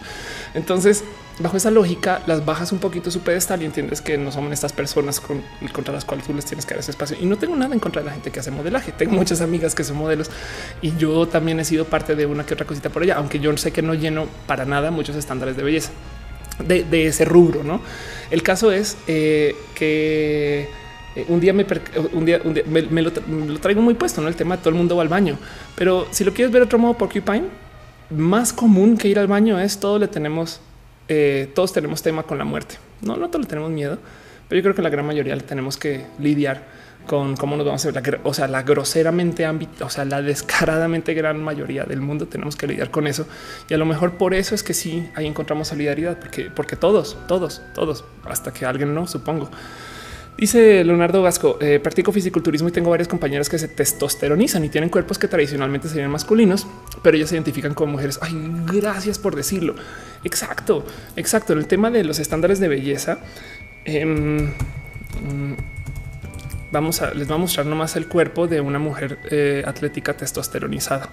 Esto es, estos son literal busqué, hice una búsqueda por las mujeres campeonas de CrossFit que digamos que son ligeramente testosteronizadas porque estas no son fisiculturistas per se, pero es considerar que eh, estas chicas, no estos cuerpos, estas chicas, este sí se, identifican y se presentan como mujeres, no? Pero pues habrá quien, quien tiene sus dudas contra eso y pues evidentemente han modificado su cuerpo. De paso, este es un tema que me divierte mucho de analizar porque algo va a pasar con el tema de la ciencia trans y el cómo dividimos los deportes por género. Eso también es algo que vale la pena considerar. Ay, Dios mío, cerré el chat de, Twitch. No me odien Twitch. Eh, ya lo abro otra vez. Este algo va a pasar con el tema de, qué es y, cómo vive y cómo sucede el género, em, porque eh, de cierto modo, eh, un segundo que estoy haciendo dos cosas al tiempo, porque de cierto modo, tú, ya que puedes rediseñar y rehacer tu cuerpo, em, pues qué es ser no una tener un cuerpo muy femenino. Ya está a través del chat de Twitch. Gracias. Eh, ¿Qué es tener un cuerpo muy femenino que es un cuerpo muy masculino? No, porque el cuento es, por ejemplo, hay una chica trans que estaba peleando, a ver si lo encuentro. Una mujer trans que estaba peleando el ser incluida en la liga de fútbol, entiéndase fútbol como por así decir del americano. Estoy casi segura que es una liga diferente de fútbol, pero del equivalente o del adaptado al americano en Australia. Entonces en Australia todavía le llaman fútbol, pero estoy casi segura que el fútbol australiano no es el americano y evidentemente no es el que conocemos acá como fútbol. Em, ahí les va la historia. Esta es una mujer que se llama Hannah. ¿Cómo te llamas? Hannah, ¿quién? Bueno, no más seguramente eso sí es como demanda fija si, si le doy play a esto, pero es ella. Ok. Eh, entiendan que esto es una mujer trans. Y, y Hannah, eh, que de paso está llevando su transición pues muy públicamente, está peleando por ser incluida dentro el rubro del eh, fútbol australiano. Ok, Hannah ASL, a ver si a ver si lo encuentro así. No, Hannah eh, Trans Fútbol. Este aquí está Hannah Mouncy, ah, es que es Hannah con H, perdón. Y de hecho, hace siete días, veo, hace siete días le dieron permiso para que pueda jugar. Entonces está en plena transición, es la más alta de su liga y, básicamente se le negó chance de eh, jugar. Entonces ahora nos deja con la siguiente duda. ¿Qué pasaría si una mujer cis se, se crece testosteronizada, deja de tomar testo, crece unos musculotes así y ahora tiene un sistema hormonal endocrino seminormal y va con las chicas, ¿no? Esto, esto, esto es, digo, el motivo por el cual se le negó a Hannah su acceso a la liga de, de, fútbol australiano en su momento es porque, pues sí, güey, estás más grande que todas, güey, no? Y, y evidentemente eso traía un tono así, un kilogramo de sal de injusticia porque ella decía, güey, hay chicas que yo les llevo nomás tantos centímetros y están ahí jugando y a mí me están diciendo que no. Entonces también evidentemente estaban lidiando un poco con eh, cómo que hacemos con la vieja trans y dónde la ponemos. Pasa algo, pasa algo porque Ale, Ale se dice categoría masculina, femenina y trans. Pues sí, pero el problema es que trans, boy, eh, este wrestling, Texas. En Texas, eh, en esto ya ah, no fue de febrero del 2007. En algún momento en, Texas em, prohibieron que un niño trans jugara, perdón, jugaran o compitiera en la liga atlética masculina. Entonces lo pusieron a competir contra las chicas y este es él. Entonces eh, la historia es más o menos similar. El cuento es tomamos a, a una persona que se considera legalmente como mujer pero no lo dejamos competir con los hombres. Y entonces, ¿qué hacemos en este caso? No, pues parecería que de cierto modo no es broma. La definición de género atlética haría más lógica si es tiempo bajo testosterona versus versus tiempo bajo estrógenos. Y aún así queda la duda de, pero ¿por qué tenemos ligas, ligas separadas? No, porque por ejemplo en el fútbol, fútbol eh, australiano, parte del debate era, güey, es que hasta la bola es más ligera porque las chicas son más pequeñas, pero las chicas ya no son tan pequeñas y tienen ese tipo de tratamiento y desarrollo, ¿no? Como se habla del caso del fisioculturismo. Es, si tienes una vieja que está haciendo CrossFit y que está tomando testosterona, em, pero que todavía se identifica como mujer y que es legalmente mujer, entonces ¿dónde las ponemos, no? Eh, Alérica, entonces este tema de, la ciencia masculina femenina, eh, de la categoría masculina, femenina y trans también sería muy injusta porque dentro de lo trans tendrías injusticias de hombre trans contra mujer trans cuando comienzas un proceso, este proceso de transición, pierdes mucha masa muscular si bloqueas toda la testosterona. Entonces, como no tienes masa muscular, la neta, si te vuelves una persona más débil. De hecho, hay chicas que hasta reportan, aunque puede ser un tantito tren del mame, perder altura porque pasas de tener un chingo de músculos a un tantito menos. Y eso este, a, a nivel hasta espalda y pose te cambia. Así que si tienes menos músculo, pues qué pedo. De hecho, lo que decía la doctora de Hannah en, la que quería jugar fútbol es ella después de dos años de, proceso hormonal realmente está hasta en desventaja con muchas mujeres cisgénero que puede que todavía tengan tanta más testosterona generada internamente. En fin, el oye te dicen así crecí hombre, pero nunca me sentí 100% identificado como hombre ni 100% identificado como mujer o identificada. Sin embargo, tampoco me siento eh, como ningún término LGBT que conozca. ¿Qué hago? Eh, no lo pienses haz lo que te guste y si alguien te pregunta y que eres queer y ya no pasa nada. Dice Vale Castro es como Ronda Rusi de la UFC. Exacto. Ronda Rusi es trans, no manches. Ok, pues Ronda Rusi transgender. No sabía. Eso explicaría muchas cosas. Ah, pues vaya, vaya, pues y por eso le dicen Rowdy, Rowdy Ronda. Creo que sí. Bueno, quién es, ¿Quién es Ronda Rusi? Em, ah, no, ya vi. El cuento es que discutió contra alguien transgénero o, o ella es transgénero. No manches pues ahí les dejo, no igual para que digan o me pueden decir en el chat un poquito más, porque yo pensaba que Ronda Rousey era cisgénero, no pasa nada. Em, dice Jauregui que queer siempre la respuesta. Sí, exacto. Queer la respuesta. Dice Frida Díaz cumple 17 años. Tenía un chingo de ganas de salir a la calle vestida niño, pero me morí de pena. Por pues sabes que no salgas a la calle, eh, sal a tu cuarto, vístete de niño en algún lugar donde te dé gusto y así.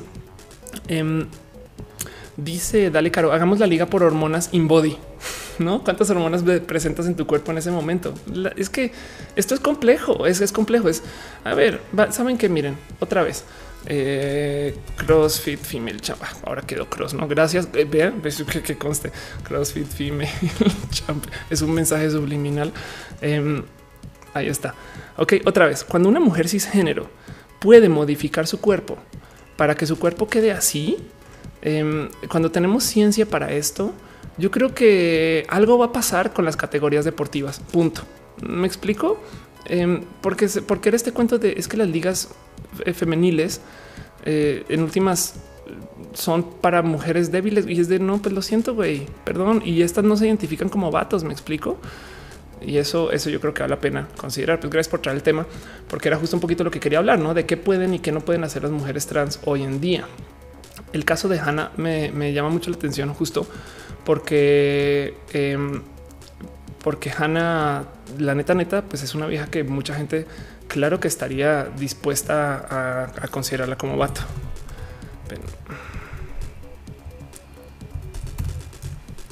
En fin, em, vamos a ver qué más. Le tengo acá por acá para mostrar. Ok, otra cirugía, otras cosas que pueden estar sucediendo. Esto muchas personas ya lo conocen y ya saben que esto existe, pero hay cirugías para ganar altura, no? Esto, a ver, para los que no saben de qué está pasando acá, es una, es una cosa, esto sí me parece excesivamente transhumanista, es muy divertido. Me divierte más que la gente entrevistada eh, para esta, para ABC bloquea su voz y su cara. No quiero que sepan quién soy. Pero el cuento es literal. Te rompen la pierna, ¿no? Y, sobre la pierna rota, eh, luego te ponen como extensores y los extensores, a medida que el hueso va sanando, va sanando y va quedando más largo. lo más divertido de todo, como lo muestran en esta, en esta entrevista en particular, es que puedes medio ajustar qué tanto te quieres extender el hueso y, ahí, se alcanza, no se va a escuchar, pero cuando mueves el, pie eh, como en el sentido de del reloj, suena clic. Es porque internamente el extensor lo agranda y lo puedes devolver también. Y lo que le piden al paciente es que trate de, eh, en cuanto le permita su dolor, trate de mover el extensor lo que más se pueda. Y, eso es, güey, esto son cosas dignas de data, no en Star Trek, que es un androide que literal se puede quitar la mano. Toma, toma mi mano para que no Robocop, no ese tipo de cosas, güey. Em, pero con eso tus huesos se están formando alrededor de eso y te hacen más eh, grande más pequeña. Dice Caro debe ser dolor. Sí, sí, sí, sí, sí, lo es, pero que el hecho que exista eh, nos muestra un tanto que tanto sabemos ya de cómo modificar nuestro cuerpo para estas cosas. Jessy de Paz dice Ronda cis, pero el tipo de ejercicio que realiza y su fisionomía hacen que la gente se confunda. Ándale. Diana Rodríguez dice me quedo con mi 1.60. pues igual sí. Oscar Urquía dice se vender feos. Pues es que el tema ahí es un tema de estándares de belleza y no sé ni siquiera que estás hablando bien. La banda Cream dice este proceso de las pastillas en la transición puede llegar a ser engordar a las personas, teniendo en cuenta que muchas pastillas anticonceptivas lo hacen y cuentan que son como hijas. Sí, y todas las viejas trans, con la excepción de quizás cinco afortunadas, ganan peso en su transición. Me, incluyo. Yo logré cuando comencé a tomar pastillas eh, hormonales, subí de 76 kilos, que es mi peso más flaco que recuerdo haber tenido, excepto mis pesos creciendo, ¿no? porque me acuerdo un día que oh, yo no voy a pesar 50, pero tenía seguro como 14 años. Eh, yo subí como de 76 a 98 kilos, una cosa así. Y, se ve, se ven mis fotos, eh, sobre todo cuando comencé a perder peso ahorita, o sea, ahorita, no sé por qué señalo atrás, pero ahorita eh, fue cuando cambié un poquito mis modos y entendí que parte de, mi ganar peso es mi proceso hormonal. No, en fin, dice Luis Molina Arteaga, cis es igual a hetero. No, no tanto. Más bien, cis es quien no es trans, porque yo podría, bueno, yo soy gay. O sea, yo tengo una novia que está en el chat. Hola, Noé. Pero muchas mujeres trans son heterosexuales también. Ojo, ojo, no, no, no para confundir. Junior Das dice señala hasta el reloj. Exacto, señala el reloj. Em, Manuel Espinosa Islas dice, pero bueno, es, no, pero, pero, pero el, sentimiento es correcto, Luis. Es, una persona que no es trans, es cis. Y la pregunta que hicieron ahorita de todo lo que no es trans tiene que ser cis o todo lo que no es cis tiene que ser trans es, muy válida. ¿eh? Eh, sobre, la superficie, la explicación de lo que de lo queer, pues no, técnicamente no. Habrá algo que no es ni trans ni cis y eso mm, ahorita no tengo la, creatividad para, pensar qué tipo de, esto todo es identitario. ¿eh? Si te identificas con lo eres y si no te identificas no lo eres y se acabó. Pero ya, en fin, dice Manuel Espinosa. Hace mucho tiempo salió un caso de una chica que quería ser aeromosa, pero le negaron el empleo porque era muy baja de estatura y con esta operación, según se hizo 10 centímetros más alta. Pues sí, pues vea ese tipo de cosas. Bueno, la otra cosa que esto yo creo que es la bomba más grande. Yo creo esto lo, he presentado varias veces en varios shows y lo he platicado y lo, pongo en Twitter, pero es que ya hay trasplantes de útero. Ok, entonces, eh, ¿qué es un trasplante de útero? Pues básicamente una mujer cisgénero eh, dona o entrega o presta, no, no creo que presta, pero le da, le da su, todo su sistema eh, reproductivo a otra mujer cisgénero. Y el cuento aquí es que la otra mujer no tiene que ser cisgénero. Ok, consideren eso. Eh, sí, el tema de eh, desarrollar una neovagina, que es lo que llaman una, lo que lo que le dicen algunas viejas trans cuando tienen su, su, su, inversión, eh, no una cirugía de resignación de sexo, lo que le están llamando ahora, em, es, que lo que tienes ahí le llaman una neovagina. No, no funciona exactamente como una vagina cisgénero, por así decir, pero eh, y por consecuencia no existe así cómo conectar eso con canal, con el útero, que aún así no le quita que puedes llevar el útero adentro y luego pues, sacar al bebé cesárea. Y eso es muy probable que sea lo que tengas que hacer de todos modos. Giselle Vargas dice una operación para hacer más bajita. Avíseme. No, no te quieres hacer más bajita. Vamos a inundar el mundo de viejas altas y listo. Se acabó. Vale, Castro. Bueno, acto seguido. Eh, nosotras en sumisión total por toda la gente chaparra. Vale, Castro dice menos que no estés a gusto con la idea de ser hombre, vestir como hombre si te molesta tu genital. Anda. Hello, YouTube dice queer no debería ser una etiqueta más igual que cis o trans, ya que en teoría, la, yo sé, la ironía de la teoría queer es que la etiqueta de queer es la etiqueta para no etiquetarse. Pero bueno, es, por decir, es un, es un, es un si alguien te pide, es que necesitamos lenguaje para escribir las cosas. Entonces, el, lo postidentitario se le llama queer, pero no tiene que llamarse así. Simplemente pues cualquier cosa, puedes decir yo soy yo y ya se acabó. Dice Ana, ¿de dónde consigo esos taquis? Edita Flamenco dice: Me encantaría donar mi útero a la comunidad trans después de tener mi primer bebé. Ojalá sea posible. Qué chingón, qué bonito. Pues sí, eso, eso es algo que hay que considerar. O véanlo así: ¿eh? es que es que esta, esta cirugía en particular está esperando que una mujer trans la contrate. Fin. Y, ya salieron varios doctores, doctores, a decir, claro que se puede hacer, por supuesto, en cualquier momento de valer así y decir, debería un riñón, no, pero en este caso de valer el riñón y el útero, pero mm, debe ser groseramente cara quizás prohibitivamente cara, pero se puede hacer. Ahora consideren esto. Si una mujer trans puede gestar llevando el útero, es muy posible que un hombre cis también, porque en este caso en particular no está atado de que tengas desarrollo previo mamario, como en el caso de amamantar. Entonces, tenemos la ciencia, así uh, tenemos la tecnología como este el show del hombre biónico para que también existan hombres cisgénero que se embarazan y eso podría ser también un gran desbloqueo para el tema de que las parejas gay no pueden reproducir. No sé exactamente cómo funcionaría esto a nivel quién lleva la genética de qué, no como el caso de eh, podría ser un bebé con la genética de los dos papás. No sé, eso, eso, eso yo creo que me rebasa un poquito de saber, pero es considerar que esta ciencia también podría estar en puerta. Ok. Dice eh, este eh, ciencia natural que si quisiera tener hijos, yo creo que los hijos ahorita están fuera del mapa para mí. Em, dice Uriel Torres, ¿se podrá? Anda, eh, sí, exacto. Álvaro Mebarak dice cómo enfrentar el temor o miedo a vestirte, comportarte, cómo te sientas a gusto. ¿Cómo enfrentar el temor o miedo a vestirte o cómo te sientas a gusto con tu familia, con una familia bastante conservadora? Para enfrentar ese miedo, lo único que puedes hacer es necesitas ganar horas de vuelo. Entonces practica y dónde practicas en tu cuarto, no? O en casa de un amigo o en algún lugar. Es, es, llega un momento donde ya, ya te, ya ya llevo haciendo esto 200 millones de veces y pues algún día se van a enterar. Me explico. Entonces tienes que primero enfrentar el miedo contigo y para enfrentar el miedo contigo, pues no hay más sino hacerlo. Punto. No es que no, no en algún momento tienes que aventarte y, para aventarte a hacer esas cosas, pues tienes que fingir hasta fungir. Y si, y si tus papás son tema, primero enfréntalo contigo y gózalo y pasa bien y vete a otra ciudad o a otro lugar y etc. Y eventualmente algún día se lo llevarás a tus papás. No pasa nada. Gloria Alicia González dice: Soy muy chaparrito, mi 1.43 y soy feliz. Qué chingón. Hamster Chase mi me pega cuando me pinto las uñas. Ay, Dios mío, evítala por ahora. el, caso es esperen con los papás para estas cosas. Dice Nemesis: em, Si se hace la operación de la matriz, se le what? Ah, cómo funciona? Ok, ya entiendo. Yo creo que Nemesis está haciendo una pregunta compleja. es entonces, si una persona tiene un útero eh, hay que remover el pene. En este caso, no, eh, pero igual y hay que acomodar, mover, ajustar ese tipo de cosas. Fran te dice eh, que si hoy, Dios mío, se me olvidó que oigan, saben que hoy no traje, hoy no traje un momento, un momento, por favor, tengo que arreglar algo así como con urgencia.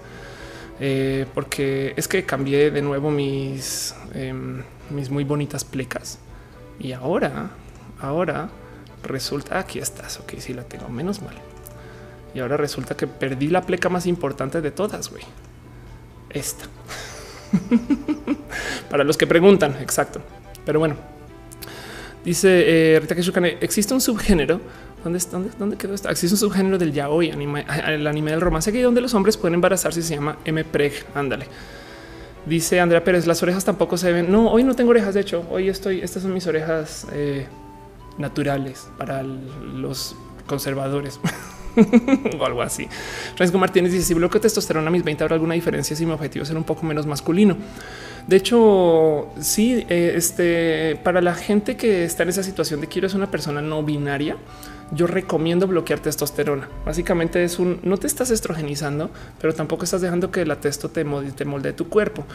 Eh, solo hay que tener mucho cuidado. Usa, usa un doctor supervisa, tómate tus sangres, tus niveles y evidentemente considera que no puedes hacer esto de por vida o si no vas a tener problemas óseos. Yo, yo tomo calcio em, y eso es con la supervisión de, eh, eh, médica. Entonces considera que sí, claro, claro que puedes bloquearte esto y eso, eso evidentemente va a afectar tu desarrollo hacia, o sea, va a detener tu masculinización pero es una es, tapar así el problema con, con un dedito y, que todavía exista más que atender, no?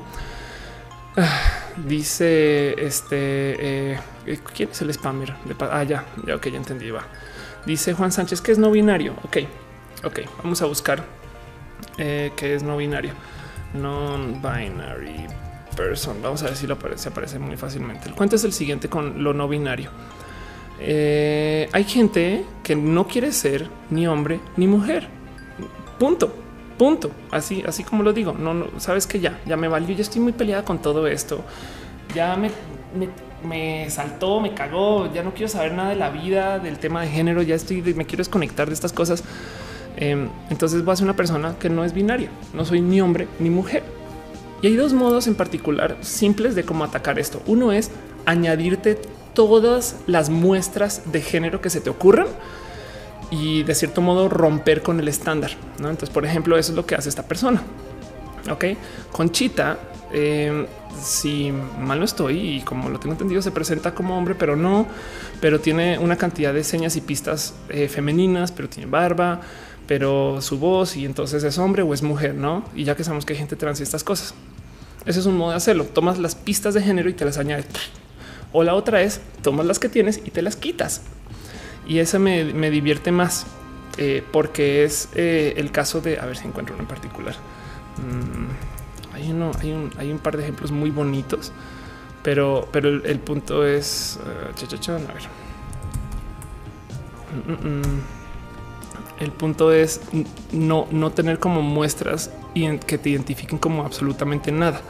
Entonces, Estoy buscando buenos ejemplos, ¿eh? pero digo, hay una cantidad de modelos para este caso.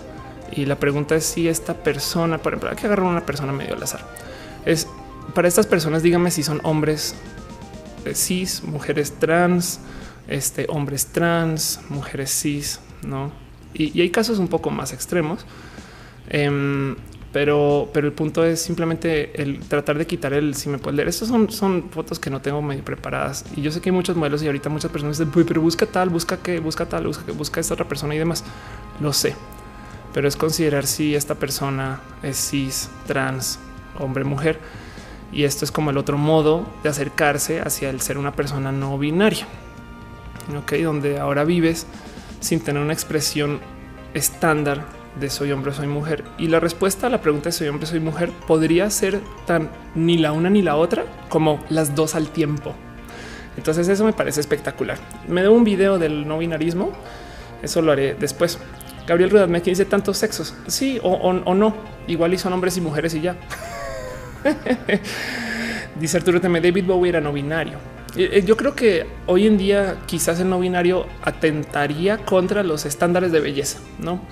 Porque fíjense que eh, hay un lesbians. Aquí está. Que okay, esto lo he mostrado varias veces. Es un Tumblr que me divierte mucho que exista, que se llama Lesbians Who Look Like Justin Bieber. Perdón, perdón, también soy comediante, entonces se me, ocurren estas cosas. Pero sí hay muchas lesbianas que se parecen a Justin Bieber y mm, es un look y, me gusta mucho que esto suceda. Y fíjense que eh, me en una época yo hablaba cuando no estaba como tan expuesta a este tipo de como de expresiones hablaba diciendo que no puedo creer que las mujeres adopten looks tan masculinos. No, y ya es que es que quieren ser hombres y no sé qué lola. Mucho tiempo después, y de hecho, gracias a ustedes aquí en el chat, no me acuerdo en un roja, alguien me dijo: No, no, no, no, no, no, no, Ofelia. Lo que quieren eh, no es ser hombres, lo que quieren es resignificar el look femenino. No es lo que quieren es presentar al mundo mujeres que tienen estos looks, güey, y no dejan de ser mujeres, pero tienen esta este, presentación. Ahora, consideren que esto es una forma de transvestismo. Sí, muy aceptado y no pasa absolutamente nada. Y hasta me parece espectacular que se permita. Entonces, lo que nos está presentando estas personas es que no hay lo mismo que mucho de esto que enfrentas cuando eres una mujer trans y es que no hay un modo correcto de ser mujer. Entonces, es entender que el cabello largo es, es más deep que eso. Es entender, ah, claro, Tefi, güey. Es entender que el cabello largo no es de vieja y el cabello corto no es de hombre, no? Entonces, eso me parece espectacular. Y, pues eso es parte de eh, este tema de eh, la gente no binaria. Em, dice Allen Calce, ¿qué diferencia entre ser antrosexual y queer? Qué divertido término ser antrosexual. Gente que se acuesta con antros. perdón, perdón, perdón, perdón. Arias Rosas dice una persona bigenerista es una persona binaria, o sea, tiene cosas binarias de ambos binarios, aunque uno podría suponer que conserva la estructura de ser bien. no sé, Ari, si me estás escribiendo un pequeño rap eh, el rap del género binario. Se lo eh, eh, ok. Yo creo que entiendo la pregunta de que de qué me estás hablando. Fíjate que cuando estaba justo empapada con esta gente que estaba en moda, me decían que hay una diferencia muy grande entre la moda andrógina y la palabra que yo creo que estás buscando, aunque igual se comunicó con lo como lo dijiste, es ambigenerista. Entonces hay moda ambigenerista. La moda ambigenerista es vamos a tocar, vamos a agarrar cosas que son estereotípicamente de hombres y vamos a adaptarlos para un uso femenino que todavía tengan ese look que no es ni de hombre ni mujer. Por ejemplo, hacer corbatas eh, que se agarren bonito en camisas para viejas, no? Eh, aunque normalmente a las viejas no se les pide que usen corbata, no sé, o faldas para hombres, ese tipo de cosas.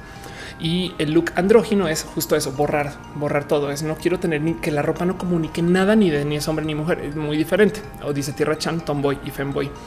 Ahora, de nuevo, cada vez que hablo cada vez que hablo de lo identitario, lo importante es las definiciones son eso, son definiciones de diccionario, pero no son reglas ni leyes ni, ni eh, mandamientos para cumplir para que te consideren o seas de cierta forma o identidad. Lo identitario, lo identitario es como tú lo adoptes, no? Entonces, si tú te identificas como tomboy, pero nunca te has puesto algo estereotípico de tomboy, todavía técnicamente lo podrías y deberías de ser. Me explico, es un pedo de que tus amigos te den respeto como tomboy, así nunca te vistas tomboy. ¿Hace sentido? Eh, y ya es un tema más social. Pero bueno, dice Edic Picasso, ya hablaron de Sailor Fact. No, no hemos hablado de Sailor Fact, pero estamos muy cerca de hablar de Sailor Fact.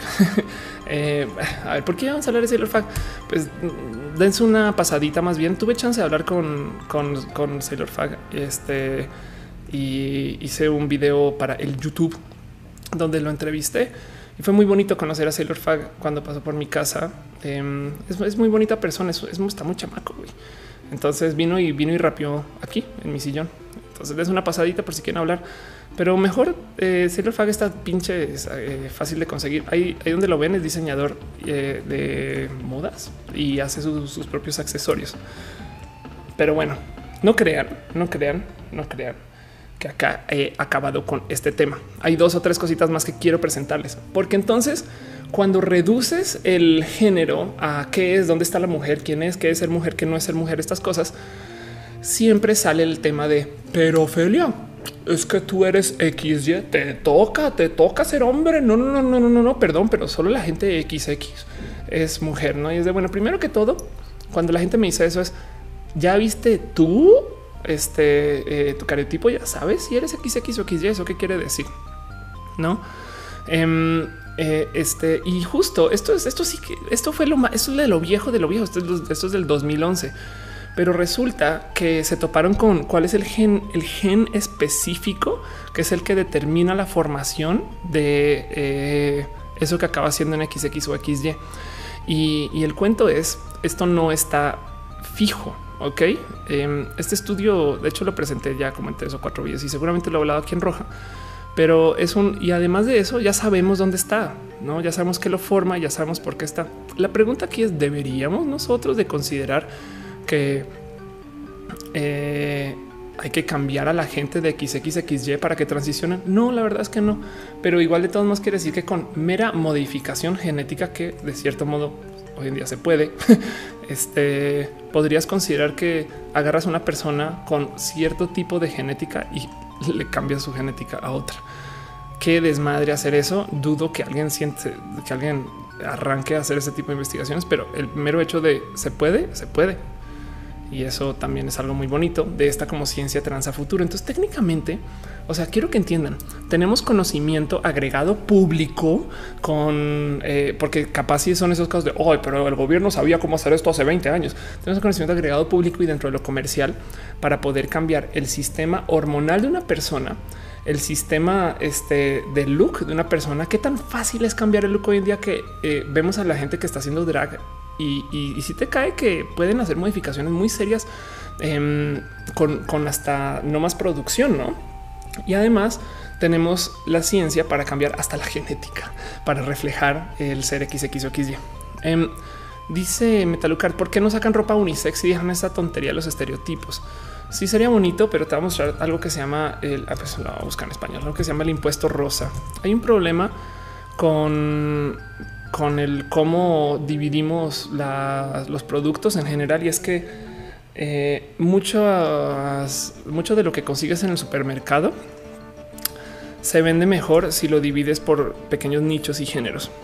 Cuando yo estaba estudiando marketing en la Florida, de hecho, me presentaron un personaje que era productor de música que en los 60s y en los 70s tuvo una espectacular idea y, me encantaría encontrar el nombre de esta persona, pero tuvo una espectacular idea de tratar de atar estilos de vida con estilos musicales hoy en día nos suena súper obvio y evidente que los emos van a escuchar una cosa y la gente hipster va a escuchar otra cosa y la gente este, eh, gay va a escuchar un otro género y la gente, ¿me explico?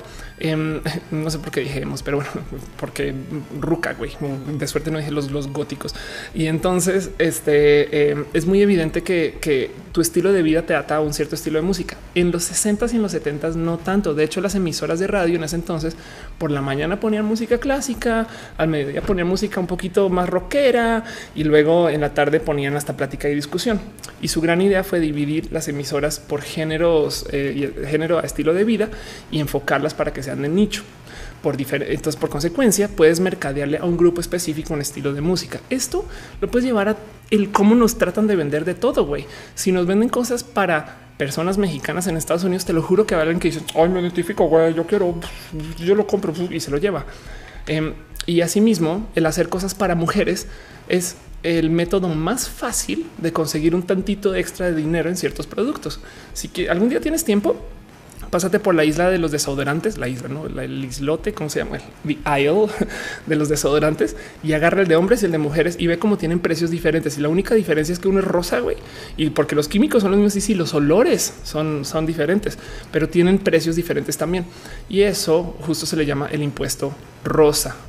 Y el cuento es cobrar diferente para las viejas, que por lo general se cobra más para la mujer, porque de paso se asume que la mujer es quien compra más. Bueno, se asume, no se sabe estadísticamente que esto sucede. Em, dice Franz Navarro, una cosa es identidad, otra es preferencia. Exacto. Dice Eric Porcupine, Jesucristo, al ser hijo eh, de una mujer virgen que no mantuvo relaciones de ningún tipo con hombres, es imposible que era transmitido el cromosoma ya este. Por eso, por esto Jesucristo es realmente XX, genéticamente eh, algo que se le asignaría a mujer, aunque hay muchos eh, hombres XX, a lo mejor Jesucristo era hombre trans. Frida, Frida Díaz dice sí, la ropa de hombre es más barata. Y vas y mira si es la misma producción hecha por la misma fábrica. Es más, podrías hasta argumentar, es más tela, güey, no? Dice Metalucar, igual pasa con la ropa interior, la, mujer es más cara. Entonces, para que dejen de hacer esto, eh, yo creo que vamos, a tener que tener muchas peleas muy, muy, muy eh, de la del índole del muy, muy, muy del índole de la índole de lo comercial. Perdón, puedo hacer reset. A ver, vamos a hacer un mulligan para tener que combatir esto.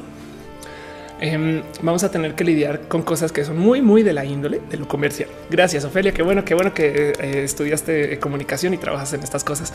Eh, Sabes que hay que considerar mi teoría y mi filosofía después de meterme a todo este desmadre de género y de vivir con una persona trans es yo hice mi paz con los roles de género. Yo hice mi paz con las etiquetas y con el que se le espera a las no a, a los binarios, estas cosas. Yo, si bien yo, yo eh, soy una persona binaria, yo no soy binarista. Yo no le pido a la gente que tenga un look y apariencia binaria para darle su respeto como hombre, como mujer. Entonces me cayó el 20 que desde el modo hasta teatral, desde el modo del performance, es hasta bonito que existan los roles de hombre y de mujer para algunas cosas. Donde yo creo que está roto es en que sean obligatorios según cómo naces o según cómo vives o según cómo se te asignan Me explico, es como yo creo que en últimas está bien, está bien que tengamos baños de hombres y de mujeres. Lo que está roto es que las mujeres se sientan ofendidas si un hombre entra al baño de mujeres o que los hombres les dé pena eh, cualquier cosa que sea relacionada con la mujer. Me explico. Em, eso, eso yo creo que ahí es donde deberíamos de, permitir que suceda un cambio en que igual y mantienen los roles, mantienen las cosas con precios diferentes y no sé qué, pero dejas que la gente los transgreda sin problema. Y, eso, pues, de cierto modo, deshace los roles también, pero en este caso es por oclusión, no por eh, simplemente sacarlos de la ecuación y decir, no, eso ya no debería de existir. No es como que me gusta más celebrar las diferencias que celebrar la igualdad. Pero bueno, em, Dice José Enrique Guzmán, perdón que cambie tema, viene corriendo a decir que tengo miedo que el Miquel Arribul gane algo en la Ciudad de México. Pues hay que salir a votar, José, no hay de otra. Y hay que decirle a tus amigos que salgan a votar. Y yo creo que lo que mejor podemos hacer en estas elecciones es pararnos allá afuera y hacer mucho ruido para que los políticos entiendan que la gente joven y la gente LGBT tiene eh, decisión y está presente y, que, y que más les vale cambiar su mensaje. Pero bueno, ese es un trabajo un poco más a largo plazo. Eh, David Álvarez Ponce dice no aguanta esa gente que sabe cero de genética y que el único momento en su vida en que hablan de genética es para meterse con las personas trans. Sí, es como cuando es la hora de hablar del Super Bowl en Twitter, que de repente todos son expertos. Ahora todos son expertos en genética, no? O el otro día eh, hacía una lista de todas las cosas que me ha tocado sentarme a estudiar, porque en últimas yo tampoco sabía tanto de genética, David. Yo, tuve que sentarme y, medio empaparme un poco hasta de, esta biología muy básica de ah, es que esto no funciona así, no funciona así.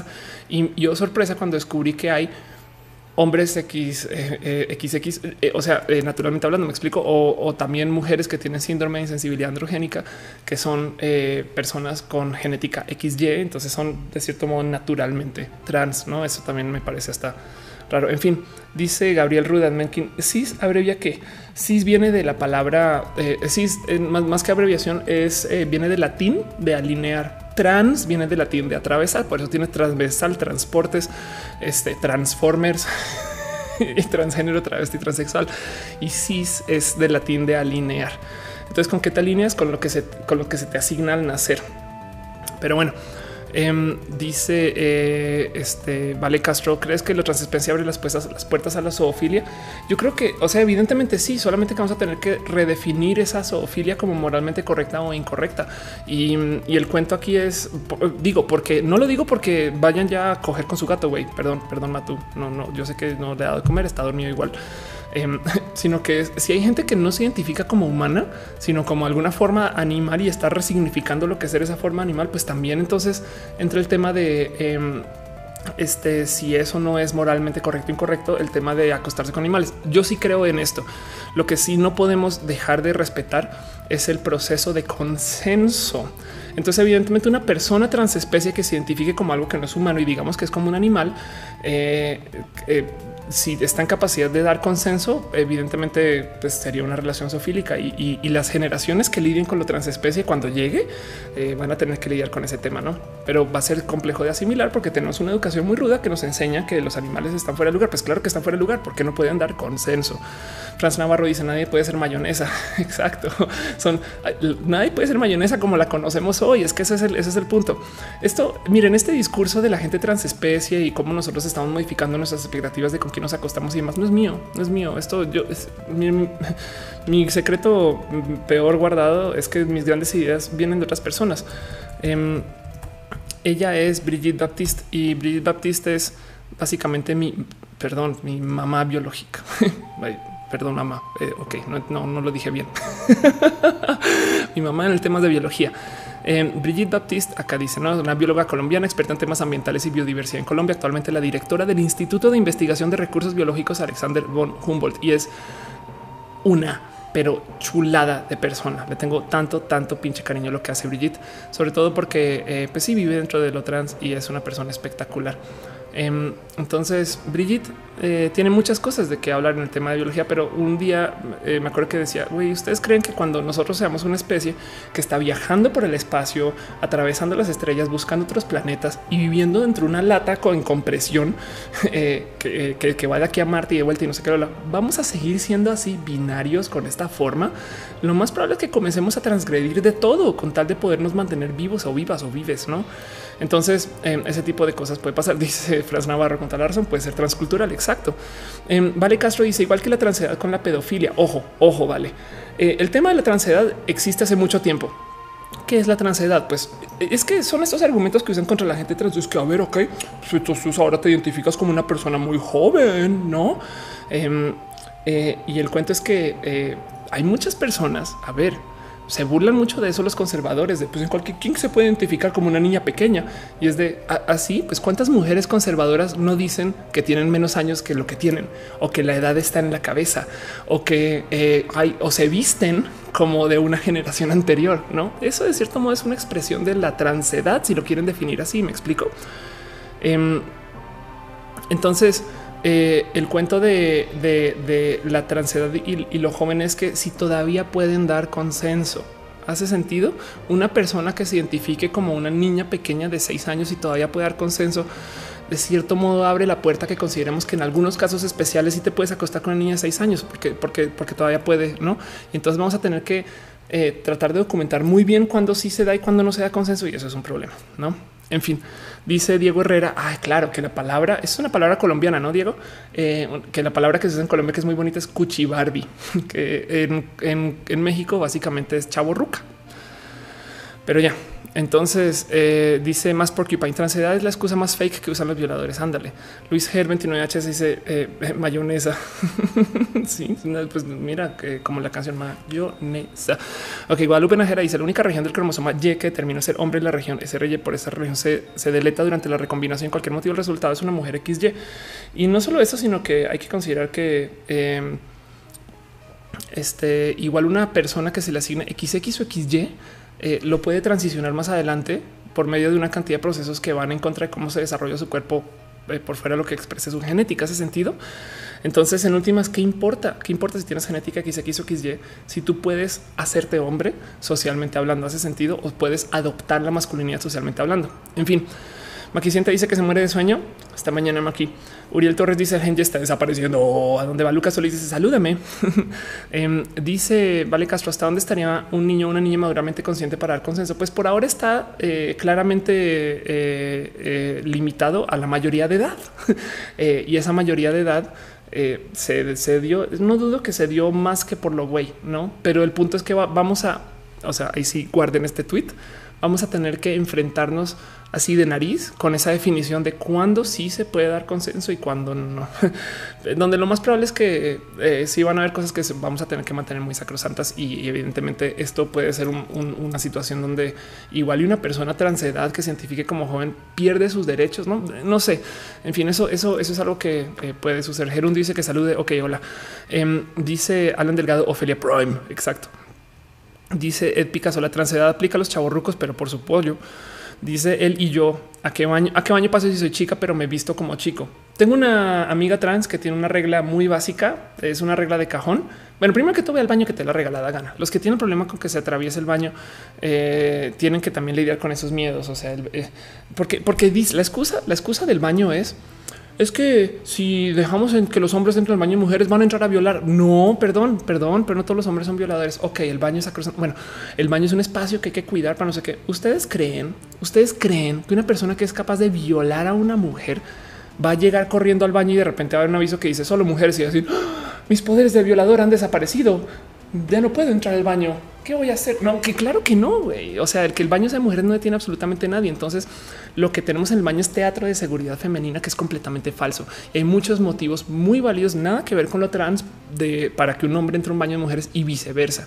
Em, y eso, eso es algo que, que tocar. Pero bueno, volviendo, volviendo a lo que quería decir él y yo, eh, la regla. Entonces entra al baño que te la regala gana y luego hay que enseñar a la gente que no pasa nada. Pero la regla de cajón que tenía una amiga que me parece muy tierna, eh, Andrea está roba arriba. Flavina Char me decía: Si tienes bra puesto, vas al de mujeres, si no, vas al de hombres. es una regla de cajón, es una. Este, no, no se preocupen tanto por eso. Pero bueno, ah, dice Retesam que se retira ya se hambrita, que conste que les dije que vayan eh, a comer algo. Dale, Caro dice: Yo voy al baño que esté más vacío. Ándale.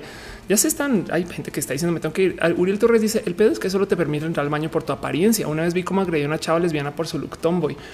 Está muy chistoso porque en Estados Unidos en varias ocasiones han pasado, han presentado leyes que se vuelven, eh, o sea, que, que, sí persiguen para obligar a que la gente trans entre a los baños que se le asignan al nacer. Y lo único que resulta de esas leyes es que persiguen a gente que no tiene apariencia binaria. Entonces sí, justo chavas lesbianas las sacan del baño de mujeres y este chicos este, eh, relativamente femeninos en su apariencia las, las sacan del baño de hombres. Y me divierte mucho ver eso porque es, es como ver estupidez género en acción. No es de ya, güey, ya, vayan, golpense solos.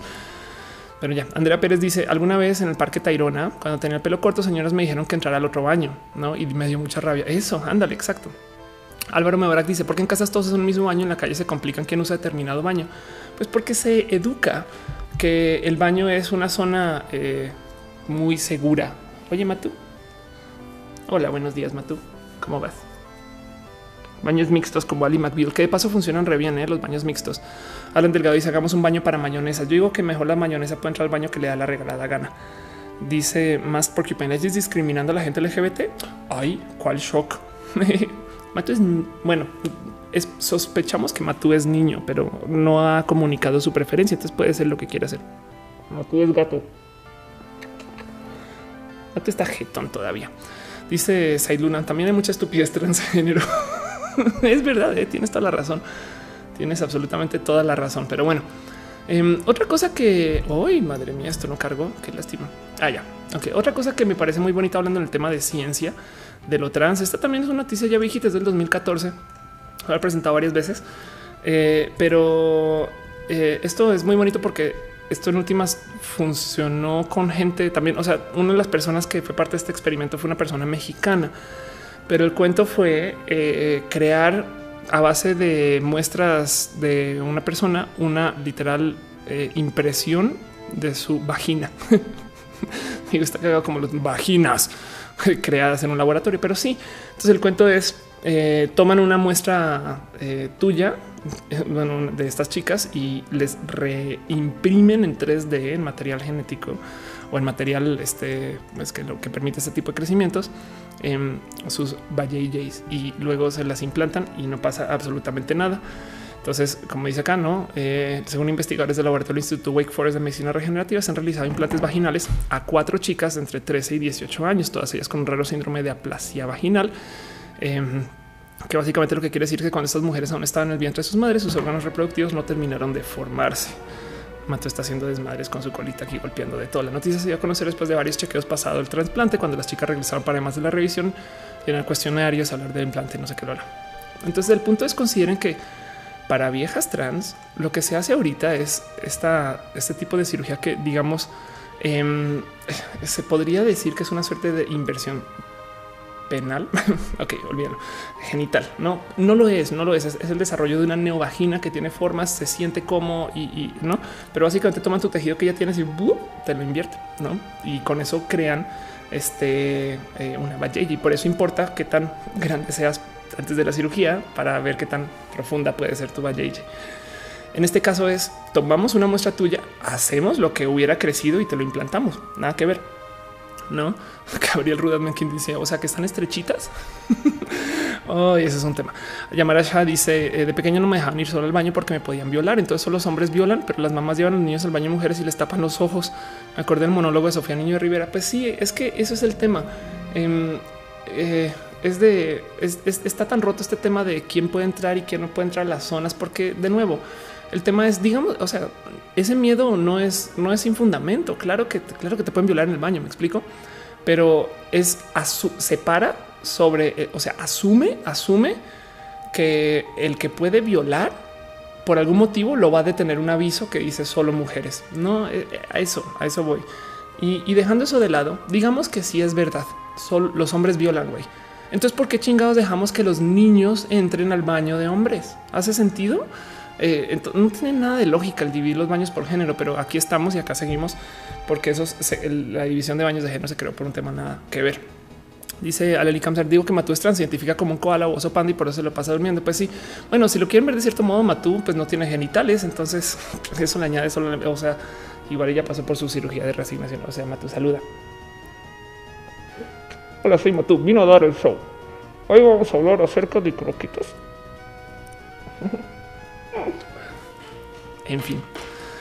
Ah, Mario Sixto dice, creo que la música de fondo me está durmiendo. Bueno, más bien eh, eso es un poquito todo lo que quería hablar. Hoy fue un show un poco diferente, eh, pero quería nomás repasar el tema de, de qué es y qué es y qué no se puede hacer y qué se puede hacer.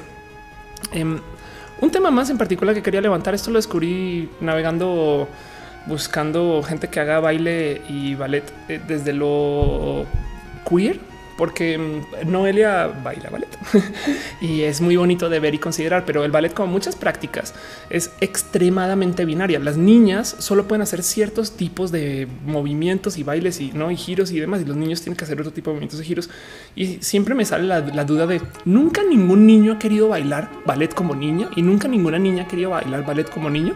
Pues seguramente sí, pero es tan difícil encontrar ejemplos de ballet queer que sea formal, me explico, donde tienes, no sé, donde los roles están por lo menos transvestidos, güey, o están haciendo drag o algo así.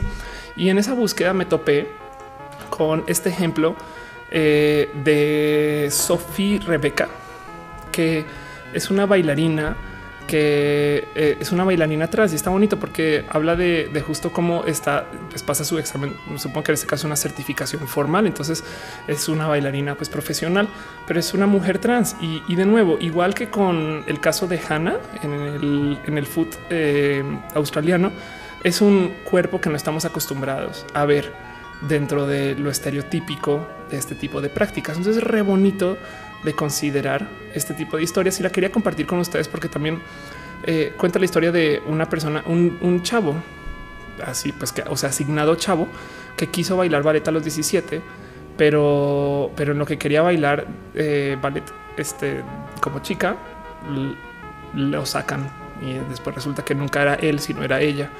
Y entonces transiciona y me parece espectacular y solo quería compartir. Pero ya, Em, dice eh, más porque la mayoría de las violaciones son cometidas por hombres cis hetero. Propongo banearlos de los baños. ¿Sabes qué pasa si no dejas que los hombres cis heteros usen baños? Ay, que pues que van a violar afuera de los baños. en fin, en fin, dice Frank Pedel. Hola, hola, caracola que no toma Coca-Cola. Dice Noel que me encanta, le encanta esa historia. Sí, eso es bonito. Es considerar el caso de eh, yo insisto que no he buscado más, pero insisto que tiene que haber algún lugar donde la gente cambie los roles estereotípicos asignados para el baile. Es, me parece em, raro de considerar que esto sea un caso único pero dice, bueno, eh, dice, claro, Lely Cáncer dice como el tema de Santiago. ¿Quién es Santiago? Que baila con faldas folclore. Qué bonito. Ana Delgado dice, no puedo bailar como me gusta o no. No, sí, no, es que el punto es sí, sí puedes, sí puedes. Y lo que tenemos que hacer es resignificar el quién puede y quién no puede. Y con toda, con todo perdón, chingue su madre quien diga que no, no es, esto no está escrito en piedra. Em, pero, pero pues hay que, hay que hacer eh, oferta de, gente queer eh, que esté en el baile, no? Pero así, Hamster Chase, Frente Nacional contra el Baile. Exacto. Ah, hace. Ah, están hablando varias personas. Danza folclórica mexicana en drag. Qué bonito. A ver, vamos a ver, vamos a ver, vamos a ver. Esto, ah, perdón, perdón. Esto es lo que me quería mostrar. Santiago, un niño que no le pena bailar con falda del folclore mexicano. Ay, qué bonito esto, Esto, este tipo de cosas parecen espectaculares de considerar. Em, porque en últimas dice mucho acerca de, eh, o sea, cómo, cómo limitamos a la gente qué, puede hacer y qué no puede hacer. Y de nuevo, de nuevo, como en, como en lo atlético, cuando tenemos tanta capacidad de modificar nuestros cuerpos, ¿quién dijo? ¿Quién dijo?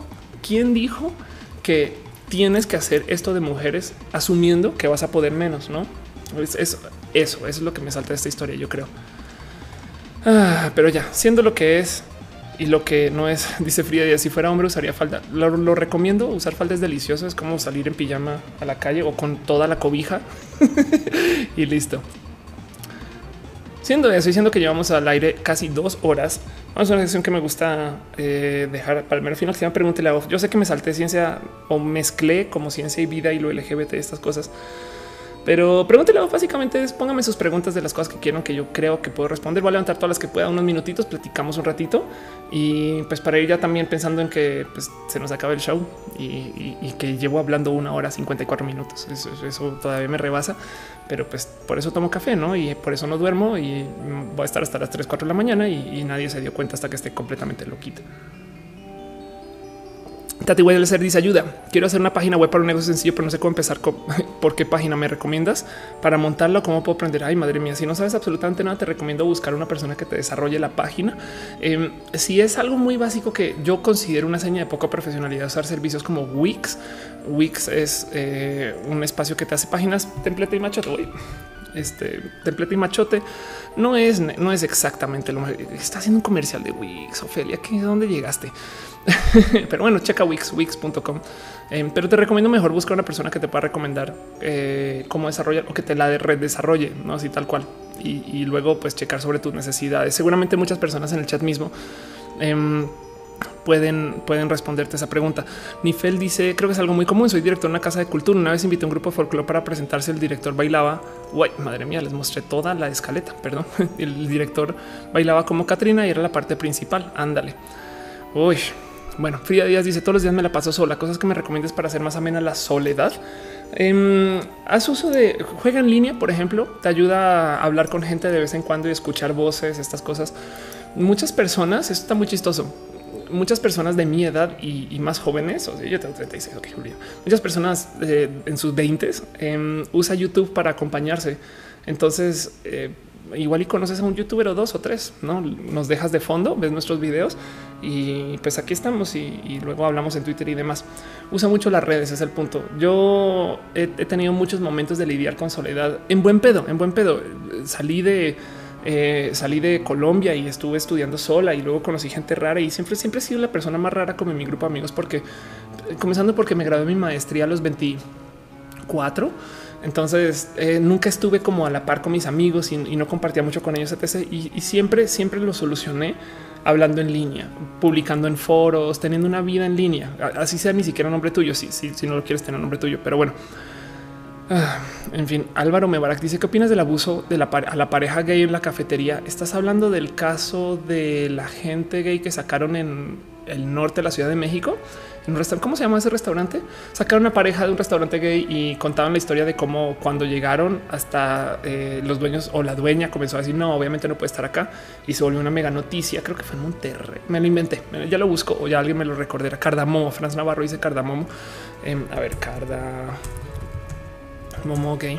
Ok, pues hay mucho que eh, platicar de esto.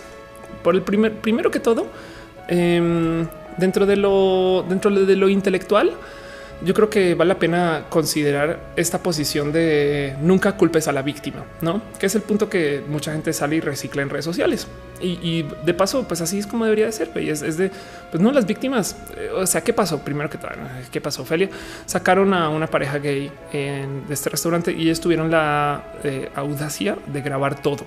Entonces hay videos y está la queja y se volvió así como una gritería en el lugar y demás. Em, y el cuento es, está este debate de si la gente puede negarle servicio a alguien por su mera eh, apariencia o identidad sexual, que pues evidentemente es discriminación, como sea que lo vean. Y en muchos lugares tienen muchas, hay muchas protecciones para que eso no suceda, sobre todo en la Ciudad de México. Pero pues se está negociando con esto, porque del otro lado, si tú eres una persona gay que vas a un, no sé, al restaurante de la iglesia para decir algo así bien evidente, eh, no, no, no, igual y si no te pueden correr, te van a tratar re mal. Me explico. Entonces también da miedo ese. Pues entonces yo voy y que me dejen el escopitajo en la, en la hamburguesa, no, lo como sea. Em, entonces, ¿qué opino de este caso? Bueno, primero que todo, siempre hay que esperar hasta el mero, mero final. La verdad es que también no a mentir, he sido partidaria de apoyar a muchas personas LGBT en su pelea contra su restaurante y siempre o no siempre, perdón, en la gran mayoría de los casos resulta que sí estaban haciendo algo muy, muy ruidoso, muy injusto dentro del restaurante. Entonces tampoco se están comportando, o sea, tampoco eran peritas en dulce. En este caso en particular parece y estoy casi segura que no. Y además no quiero dar la razón ni al uno ni al otro, pero sí está muy mal que saquen a una persona por su preferencia, porque, porque parece que eso fue exactamente lo que sucedió. Y en ese caso, eh, chinga su madre, no? Porque no pueden abrir un negocio y de repente decir solo para colombianos no sé, radical, no sé, en fin, me parece tan tonto que hagan eso a fin de cuentas, porque luego son las personas que se van y se quejan, no es que no viene nadie, pero pues estás poniendo un bouncer en la puerta, ¿hace sentido? Eh, eso me, suena... Eh, me suena raro. Dice Hamster, me gusta que discriminen, es malo, pues aguanta que te pase a ti. No, si Tlali Vázquez dice cómo crecer en redes sociales y no morir en el intento. Bueno, te va a dar el truco más cabrón de todos tu rendimiento en redes sociales no tiene nada que ver con lo que hagas en redes sociales. No importa si tuiteas una o cien veces, el que crezcas en redes sociales sucede si estás en lugares que no son redes sociales, que es irónico. Pero si estás en la tele, en la radio, o si estás en YouTube, o si estás en, una red social diferente, vas a crecer en tus redes sociales eh, porque la gente misma te estás presentando con audiencias nuevas. ¿Hace sentido? En fin, Gerundio dice, ¿por qué soy adicto a la atención, a la atención de las personas? Pues hay muchas condiciones que te pueden llevar a eso y no tiene, si, ya sabes que eso sucede, em, lo mejor que puedes hacer es buscar gente que sea adicta a la atención de las personas como tú y convivir. No eh, es, broma. Eh, la gente que puede ser un caso como de narcisismo, visto desde el o sea, no, quiero, no quiero satanizar, perdón la palabra, eh, no quiero hablar mal del narcisismo, pero, pero pues si tienes esa necesidad de atención, lo mejor que puedes hacer es rodearte de gente que también tenga necesidad de atención este, y agarrarte eh, rudo a la silla, porque igual y pueden, pueden ser muy explosivas esas relaciones. Dan Duran dice: ¿Qué opinas del self-harm para lidiar con problemas? Pues uy, es que rudo eso. ¿eh? Conozco personas que se, han, que se han hecho eh, self-harm. ¿Sabes qué? Una amiga que se tatúa en vez de cortarse estas cosas y esta ya está llena de tatuajes, pero siento yo que eh, pues evidentemente eso no, no, puede escalar el tipo del self harm y, todavía no es lidiar con el problema. ¿No hace sentido? Es, es, un, es una técnica, eh, es como fumar, no que te quita el estrés, pero no te quita la raíz del estrés. Y espero eso eh, explique. Maricruz Alcido dice: Es malo ser trans, queer y republicana como Caitlyn Jenner. No, aunque es un poco contraproducente, no es como eres una persona, es como ser una persona mexicana inmigrante a Estados Unidos que votó por Trump, que hay, hay muchos. Y el cuento ahí es eh, esa fantasía que tú ya no eres parte de tu grupo. Y lo digo porque la gente republicana está atenta contra la gente LGBT en muchos espacios por plataforma.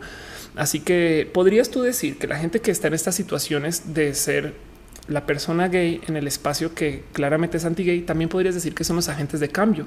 Igual y sirven para naturalizar lo LGBT dentro del espacio. La realidad de muchos casos, y ojo que aquí estoy siendo prejuiciosa, es que eh, no, no están buscando mucho cambio, sino están buscando negarse. No eh, en últimas, Caitlyn Jenner en particular es una persona muy adinerada y el perdón, pero el Partido Republicano le beneficia mucho a la gente adinerada. Entonces, igual y dice, bueno, van en contra de lo LGBT, pero me funciona para mi varo. Y entonces ella ahí está poniendo su varo por encima y estoy haciendo especulaciones salvajes de una cantidad de cosas, no? En fin, eh, eh, el punto es, eh, yo prefiero permitir y negociar con estas personas que simplemente dividir. Yo creo que mucho de lo que ha estado pasando en nuestros últimos como cinco años de existencia en redes es una fuerza, una mano ni tan invisible de división que son las redes sociales. Las redes sociales sirvieron para hacer esta operación entre, polos que ya existía un tanto de división, pero ahora sí que nos fue por, por, por mera, este, por impulso este, contramagnético, ¿no? Nos, nos llevaron así contra los polos de modos muy rudos. Em, y yo creo que vamos a tener que aprender a, a, cruzar esas divisiones a lo largo de nuestros próximos años de existencia. Hablaba, por ejemplo, muchas, a cada rato hablo de Star Trek, lo sé, lo sé. Em, y, una de las cosas que le decía a mi novia en algún momento de, como la filosofía Star Trek de, la vida, sobre todo el Star Trek, este clásico 80 y estas cosas, es que te presentan sociedades que se van conociendo y a medida que se van conociendo, em, tienen encuentros muy rudos, pero después de una pelea donde casi casi que se debilitan mucho, el acercamiento por parte de la federación que representa Star Trek básicamente es un bueno, ahora ya hablemos, no? O sea, yo sé que me hiciste mucho daño, pero es porque ese era tu modo de decir hola, no? Y ya que entendemos y tenemos una base, una base céntrica, eh, a lo mejor podemos eh, platicar eh, un ejemplo. bueno, saben que no les quiero spoiler Black Panther, pero es que hablamos de esto por culpa de Black Panther. Entonces, algo vamos a tener que hacer porque en últimas la gente del ámbito conservador, imagínense que la neta, vamos a considerar que por los próximos 15 años vamos a tener gobiernos conservadores en todos los países de Latinoamérica y Estados Unidos. Fin, es un hecho. Va a pasar 15 años de partidos conservadores. Eh, van a quitar todos los derechos LGBT y el matrimonio a Dios y el apoyo de la clínica Condesa a Dios. Van a quitar todo eso. Va a llegar un momento donde cuando se encuentren con nosotros es qué van a hacer con nosotros. Me explico qué van a hacer con toda esta gente trans y LGBT que está ahí. Eh, no nos pueden desaparecer. Entonces, en algún momento tiene que haber un diálogo de cómo, cómo enfrentamos a la vida que solamente puede resultar en que ellos también adopten alguna forma de existencia para nosotros. Lo mismo de nuestro lado. Yo no planeo eh, si, tuviera el poder, no quisiera deshacerme de las iglesias por mucho daño que le hayan hecho a muchos niños pequeños que no sé qué, no por muchas cosas. El tema es hay que aprender a negociar para que todos podamos convivir, con nuestros modos. Y eso, eso es algo que tenemos que de cierto modo encajar. Eh, Nifel dice que se tiene que ir y, y, que va a descansar. Besitos. Felipe Asis dice que ya llegó. Hola, Pipe. ¿Cómo vas? Este dice Polaris que se va a dormir. Buenas noches, Polaris. Son las 10 o, estoy mal. Dice eh, Richie, dice Gerundio. Eh, ¿Qué es eso de la adolescencia tardía? Em, eso no, no, sé exactamente si hay un término más formal, quizás, pero, pero en fin. Em, eh, quizás a la adolescencia tardía es una persona que pasa por su proceso de pubertad mucho más tarde de lo que se espera, creería. Sofía Leve dice Blair es trans republicana y hasta tenía entrevistas con ultraconservativos como Ben Shapiro. Tuve una plática legítima en vez de gritarse el uno al otro. Exacto. Yo creo que em, de un modo u otro tenemos que tener gente que esté dentro del partido opuesto. Saben? O sea, claro que tenemos que tener gente gay y religiosa para poder tener un diálogo. No considérenlos. Miren, si les da mucha inseguridad, consideren a estas personas como nuestros espías dentro del sistema y lo único es que hay que tenerles el ojo muy puesto para que no sean alguien que actúen en contra de quienes son. Entiéndase que ahora no vaya a ser que la gente gay en la iglesia eh, esté permitiendo que la iglesia le haga daño a una persona homosexual. No hace sentido. Pero ya placebo existencial dice qué opinión tenés de la lengua creada del Esperanto. Estaríamos hablando del translingüismo. Puede ser. ¿eh? Em, para los que no saben, Esperanto es un proyecto espectacular que básicamente fue un proyecto setentero creado por gente muy hippie, muy bonita, em, para hacer una, una, lengua franca. Bueno, en este caso, eh, qué bonito, dice eh, lengua, una lengua internacional. La idea es vamos a hacer un desarrollo de lenguaje tan, tan bonito, es tan bonito el esperanto cuando te pones a pensar, güey, la neta desarrollar un lenguaje para todos los países. Sí, esa fue la idea. Y, el punto es, desde la gran mayoría de lenguajes em, que se usan en el planeta, puedes adoptar el esperanto con más o menos una pequeña facilidad, no? O sea, lo puedes hasta leer. Vean esto, la lengua internacional, lingvo internacia. Entonces, hay mucha gente que se ha dado a aprender el esperanto por ser parte de ser, por, querer ser parte de una comunidad global. Em, y, el cuento es, es hace mucho sentido, es muy básico. Está diseñado, me explico. Es como por fin tenemos un lenguaje que no se dio, sino que diseñamos desde lo intelectual. Y esto me parece algo espectacular. ¿Qué pasó? Pues que la gente no adoptó el lenguaje por pues porque el, cómo hablas tiene mucho que ver con eh, cómo te identificas. Si tú dejas de hablar alemán, hay, habrá quien se siente menos alemán y eso para la gente que está insegura de su alemanidad eh, es tema. Yo creo lo que sí, y esto lo habla una cantidad de lugares, em, eh, que igual sí tenemos una forma de esperanto. Y esto así agárrate de la silla, hermano o hermana. Em, el esperanto usual que tenemos ahora es el código binario, porque la cantidad de cosas que hablan binario permiten que alguien que esté en China pueda comunicarse conmigo que estoy acá en México. Y esa persona puede comunicarse en chino, pasa por un traductor de lenguaje y luego se habla conmigo que yo estoy hablando en español. El tema es el real lenguaje internacional se volvió el TCP/IP y el código binario, donde tienes un protocolo de transmisión de información global y un lenguaje que están usando todas las computadoras en el mundo, lo cual permite que de cierto modo eh, existe una comunicación básica, pero desafortunadamente necesitan sistemas traductores que son microprocesadores. Así que eh, si hay una misión de lenguaje global, solo que no la hablamos nosotros, sino que la hablan los robots. Y pues eso, eso permitió que exista el Internet. Y tú prepárate, porque el día que tengamos traductores universales reales que te dejen comunicarte con cualquier persona del mundo, el lenguaje que se están usando entre traductores va a ser binario, no? Eh, en fin, dice Eduardo, yo si no digo la palabra carne asada 10 veces me siento menos regio. Lo importante es se va a hacer o no se va a hacer. Arturo me dice permite que los chinos nos vendan en eBay y que nosotros compremos en eBay. Exacto. Eh, dice me gustaría que hablaras algo de arquitectura. No sé absolutamente nada de arquitectura, excepto quizás eh, obras y construcción eh, de infraestructura pública y, aún así. Em, pero, pero, pero, pero, en fin, eh, sí, dice Dale Caro que son las 10.22, son las 10.22, que bueno, dice eh, Andrea Pérez, ¿cómo se termina el maltrato animal? ¿En qué punto denunciar? Hoy hay grados de maltrato animal, como que, no sé, es muy difícil ese tema, eso es verdad, porque hay gente que acostumbra a sus mascotas a cosas que igual les podrían ser, no sé, eh, como sea, dentro de los animales pasa mucho que tendemos a cuidar mucho los animales que nos parecen tiernos y a los que no nos parecen tiernos, adiós, no como que me decía Noelia Sena y tiene toda la razón. el hecho de que tengamos langostas en los restaurantes que luego las pones en agua vivas eh, es wow, es impresionante, ¿no? Pero en fin, dice Nemesis, ya hay esos traductores, pero no recuerdo su nombre. Google, si quieres verlo así. Dice Alexandre Chávez, como no alimentar a Matú. Ah, eso es lo que vamos a denunciar. Vamos, ok, ya lo ahorita prometo que ahorita tuiteo y le doy comida al, mendigo, porque por ahora no más. A ver, miren, lo que sí es igual y podría, miren, con una cuchara.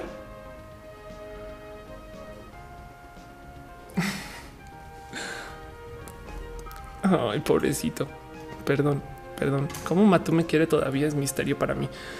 Eh, Felipe así dice la solución de maltrato animal es poner leyes más estrictas como en Alemania en los 30. Ándale. Este Gloria dice que ya se va. Recae Chicana dice: Of has dicho que antes entrenaste cuando puedes hablar un poco de eso. ¿Te gustaba hasta dónde llegaste y así? Sí, de hecho tengo una foto por ahí. Ok, el cuento es el siguiente. Vamos a hablar de mi taekwondo rapidín. Eh, voy a googlearlo rápido a ver si hay puro chance. M Pastrana, taekwondo. Yo creo que no, es que estoy impresionada como eh, el Internet del 2007 al 2009 como que ya no existe, güey. Ya googleas cosas y ya los borraron y ya no sé qué. Bueno, en fin. Eh, taekwondo fue mi primer como que gran arte marcial que entrené. Yo entrené muchas cosas. Básicamente tenía un lugar que enseñaba taekwondo no muy lejos de casa y lo adopté, pero yo entrenaba taekwondo eh, unas buenas. Esto cuando estaba hablando de mi época universitaria, cuando vivía en Estados Unidos. Eh, pónganle que yo habré hecho taekwondo desde el 2002, 2003, en fin, cuando estaba en la antes 2001, en fin, cuando estaba estudiando en mi pregrado, cuando estaba estudiando física, yo hacía taekwondo fácil tres veces a la semana. Eh, para los que no saben de qué chingados es, que es el taekwondo, porque no sé bien bajo una roca o algo así, no pasa nada. El taekwondo es este, este deporte que es un deporte eh, coreano. Es muy bonito porque este es un arte marcial que es un deporte. Ok. Eh, y lo conocen además porque es un deporte olímpico. Pero si se fijan, tienen petos y cascos. Eso que, eso que, qué, eso que de qué, pues a diferencia de muchas artes marciales, el fin del taekwondo es eso, una, una pelea con puntos. Eh, por ejemplo, si estudias karate, eventualmente el supuesto fin filosófico del karate es que te enseñan a asesinar y a ser ninja, no es porque es un arte marcial eh, que se usaba Em, desde épocas culturales que, predatan básicamente una cantidad de, formas de vivir que tenemos ahora. El taekwondo es un modo militar de entrenamiento, entre otras cosas. Em, military taekwondo. Ok. Y, es, eh, es, bien divertido porque entonces hay que considerar que hay muchas personas eh, de las fuerzas militares coreanas que hacen taekwondo. Fin, no? Y hay una cantidad de videos muy divertidos de ese tipo de cosas. Entonces eh, no se desarrolló con este fin. De hecho, lo que, practican estas personas es aún, más estructurado. Pero, pero pues el tema es, que es un, deporte artificial, es un de, ya ven, es un deporte artificial de entrenamiento físico que tiene un sistema muy estructurado de puntos y demás. Por consecuencia, es muy bonito, es muy divertido porque las reglas son muy pinches claras. güey un punto, dos puntos y, y entrena sobre eso. Em, y de hecho, a medida que vas avanzando en taekwondo, vas eh, haciendo, aprendiendo eh, unas técnicas que, son como de demostración que en últimas pintan la bandera surcoreana. Ok, dice Said Lunam que si soy un arma letal, ya no, ya soy una debilucha. Eh, pero hice mucha, pero mucha, mucha, mucha, mucha práctica del taekwondo. Entonces eran horas y horas a la semana. Eh, y comencé a participar mucho en competencias estatales y nacionales en Estados Unidos. Bajo mi peso, bajo mi este, eh, capacidad, porque además, como yo cambié de escuela unas fácil seis veces, cada que cambiaba no me validaban mis cinturones y tenía que volver a comenzar. Entonces yo para rematar además tengo esta frustración que ya, ya, me ha costado mucho soltar y es que yo nunca hice mi práctica para hacer mi primer dan. Entiendes? Yo nunca, nunca eh, hice mi prueba para hacer una cinta negra cuando aunque hice muchos años de esto. Y a nivel competencia, pues evidentemente compites bajo tu propio peso y, bajo tu propia categoría. Yo soy una persona muy alta, entonces no había muchas personas dentro de mi liga y tenía una ventaja espectacular porque tengo unas piernas muy largas. Esto fue cuando vivía en Estados Unidos. Cuando fui a Australia a hacer mi maestría, luego comencé a hacer taekwondo allá y, de pura suerte había una liga universitaria que además daba becas deportivas. Entonces me dio chance de entrenar con ellos y presentarme en varios torneos que realmente era ir a varios torneos a pelear contra una persona porque nadie más se inscribía y pues técnicamente ganar, perder y pues con eso tenía mucho apoyo para mis estudios. Cuando volví y comencé con mi transición, cuando volví a México, me costó mucho conseguir un profe que me siguiera el hilo, porque estaba paseando mucho que vivía que en Santa Fe, que mi profesor estaba en la Condesa, no sé qué. Entonces lo solté por un año y fue horrible. Y luego comencé mi transición y entonces ahora nunca volví. Ahora senté cabeza con que hacerte cuando es muy agresivo y me puse implantes y me dio, perdón, hueva. entonces me alejé mucho del taekwondo y, y he hablado con muchas personas de esto pero encontré con un deporte que me gusta más, el cual no, he ensayado mucho, que es hacer capoeira y comencé a entrenar capoeira por un ratito. Luego hace nada dejé de hacerlo y con él le tengo promesa de volver. Capoeira em, es eh, un tantito más divertido que el concepto del taekwondo para mí, para mí, no el taekwondo es espectacular porque como es tan estructurado, em, entonces pues casi casi que es un poco de Street Fighter, güey, no como que eh, la movida es pam, pam, pam, salió, no? La movida es tan, tan, tan, salió, la movida es esta, esta, esta, salió. Eh, te vas aprendiendo cosas. El capoeira eh, es un, es más un baile que un arte marcial. Quizás eso yo creo que le estoy, estoy soltando, esto es una falta de servicio lo que es el capoeira con describirlo así, pero es muy bonito porque es esta cosa donde em, la gente está tocando música y al mismo tiempo estás ensayando. Aprender capoeira veniendo taekwondo para mí ha sido un reto espectacular porque yo me sé metódicamente muchas patadas y, muchos ataques y acercamientos y demás. Y en la capoeira, básicamente, si quieren verlo, es como lo queer, perdón, lo queer es, lo post, es lo post eh, eh, estratégico del taekwondo. O sea, aquí la idea es bailar o, de hecho le dicen jugar, no jugar, supongo donde, donde tú vas leyendo al otro y sobre eso te vas ajustando. Entonces no paras y es muy bonito porque haces, haces una posición muy básica que se llama la jinga, donde eh, tienes que arrodillarte, no? Vamos a buscar esto y lo ilustramos bien, no? Jinga capoeira. Sí, me dijeron que hablara de esto y yo nunca he hablado de esto, ahora que lo pienso. Em, pero la, la jinga, que básicamente es como el movimiento básico de la capoeira, si quieren verlo así, es como llevas el ritmo este, a ver, ya chinga, chinga madre esto. Llevas el ritmo eh, de, una posición que eh, es como muy agachada. Entonces, ¿por qué me importa la jinga? Pues porque soy vieja trans, güey. Y este tipo de ejercicios, eh, hola Matú, hacen nalga. Entonces, cuando estás jingando, básicamente estás haciendo una cantidad ridícula de squats que es no te estás agachando. Entonces, imagínense, yo di con un arte marcial que uno no es agresivo contra mis boobs y mi forma y no sé qué, mi falta de, entrenamiento también, que es un poquito más pop que el taekwondo, según por lo menos en mi zona, o encontré como lugares muy bonitos para hacer a diferencia del taekwondo que me costó, aunque ya ahora me ofrecieron un lugar buenísimo de taekwondo y no he ido. En fin, em, pero además aprendes otro idioma que es portugués y cantas. Y, yo pues digo, ahí está la guitarra y yo sé que debo mucho con esa guitarra, pero yo tengo muy, muy atravesado el tema de música. Entonces dije, esto es perfecto para mí. Y yo creo que haré más capoeira en mi futuro eh, cercano, ¿no? Eh, es muy bonito porque dentro de lo trans te da como figurita de vieja, güey. Pero eso, eso ya son idiotas míos, lo puedes trabajar así. Eh, dice Traloc, hay una disciplina que se llama Kinomichi. Es como un heredero hippie del Aikido que está súper bonito y tiene un enfoque de explorar el movimiento. Qué chingón. El Aikido, porque preguntaban de Steven Seagal, el Aikido es esta, este arte marcial que es eh, es como muy filosóficamente correcto, donde tú usas la energía del oponente para ayudarte con tu movimiento. Entonces te dan un puño. La persona que se acerca a darte un golpe, a agredirte, a investir contra ti, pues viene con energía porque, porque tiene una decisión. Entonces tú lo que haces es en el taekwondo lo quieres bloquear, no? O en el peor de los casos, quitarle, eh, quitarle el puño de, camino. En la capoeira casi, casi que usas su puño, pero bailas con él y ves qué pasa y demás, no? Y hasta también, también en la capoeira es más probable que quieras empujar un puño para que salga el camino. De hecho, ahora que lo pienso, no he visto muchos puños, pero bueno, en el aikido tú te agarras o dejas que pase y que él solito se caiga con su peso o tú propicias un cambio con la misma energía con la que viene para que él use su energía en contra de él. Eh, o por lo menos a tu favor. Y eso es muy bonito con el Aikido. Pues bueno, el caso es que ahora hablan de eh, un como Aikido hipster bonito. Entonces sería bonito de ver. Y así, ok. Dice Fer Anaya la Torre, regresé, pero voy al recalentado. vale, Fer. Dice Santineda, dijiste pompis y corrí a anotarlo. Pues sí, la neta sí. Dice eh, Taco, pero mi madre recuerda mucho una clase de karate donde me pusieron a pelear contra un tipo del doble de mi tamaño. Mi madre se quedó con el maestro. Él dijo que en la calle yo no iba a elegir contra con quién pelear y mi madre ya no dijo nada. ¿Y, te trataron bien? Qué raro eso. Susi él dice: A mí me pasó algo similar cuando dejé tocar el violín. Quisiera volver a tocar. Te voy a decir algo, Susi. Vuelve a tocar. Eh, de hecho, no lo tengo acá. Yo también toqué violín.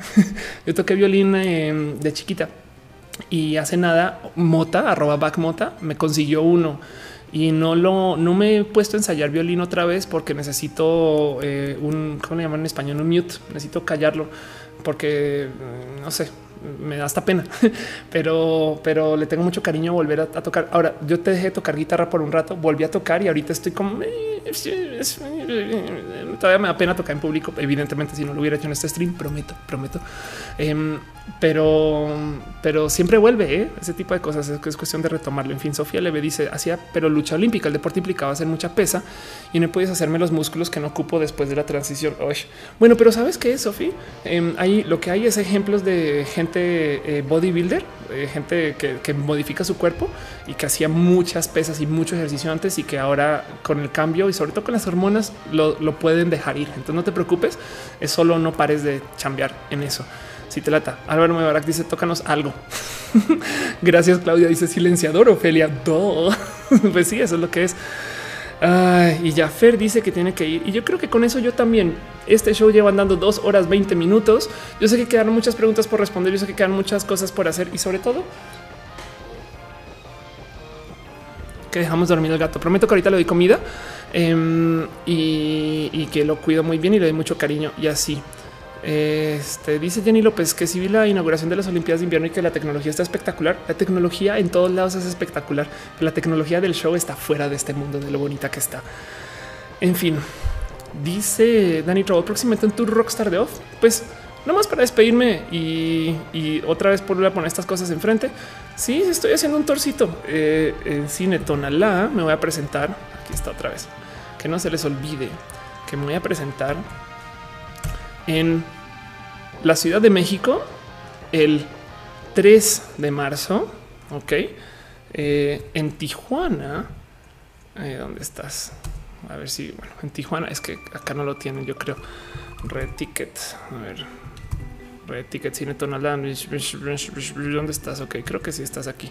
Ok, aquí está, por fin lo encontré. Vaya, vaya, vaya, vaya. Ok, en Tijuana me va a presentar también el 9 de marzo.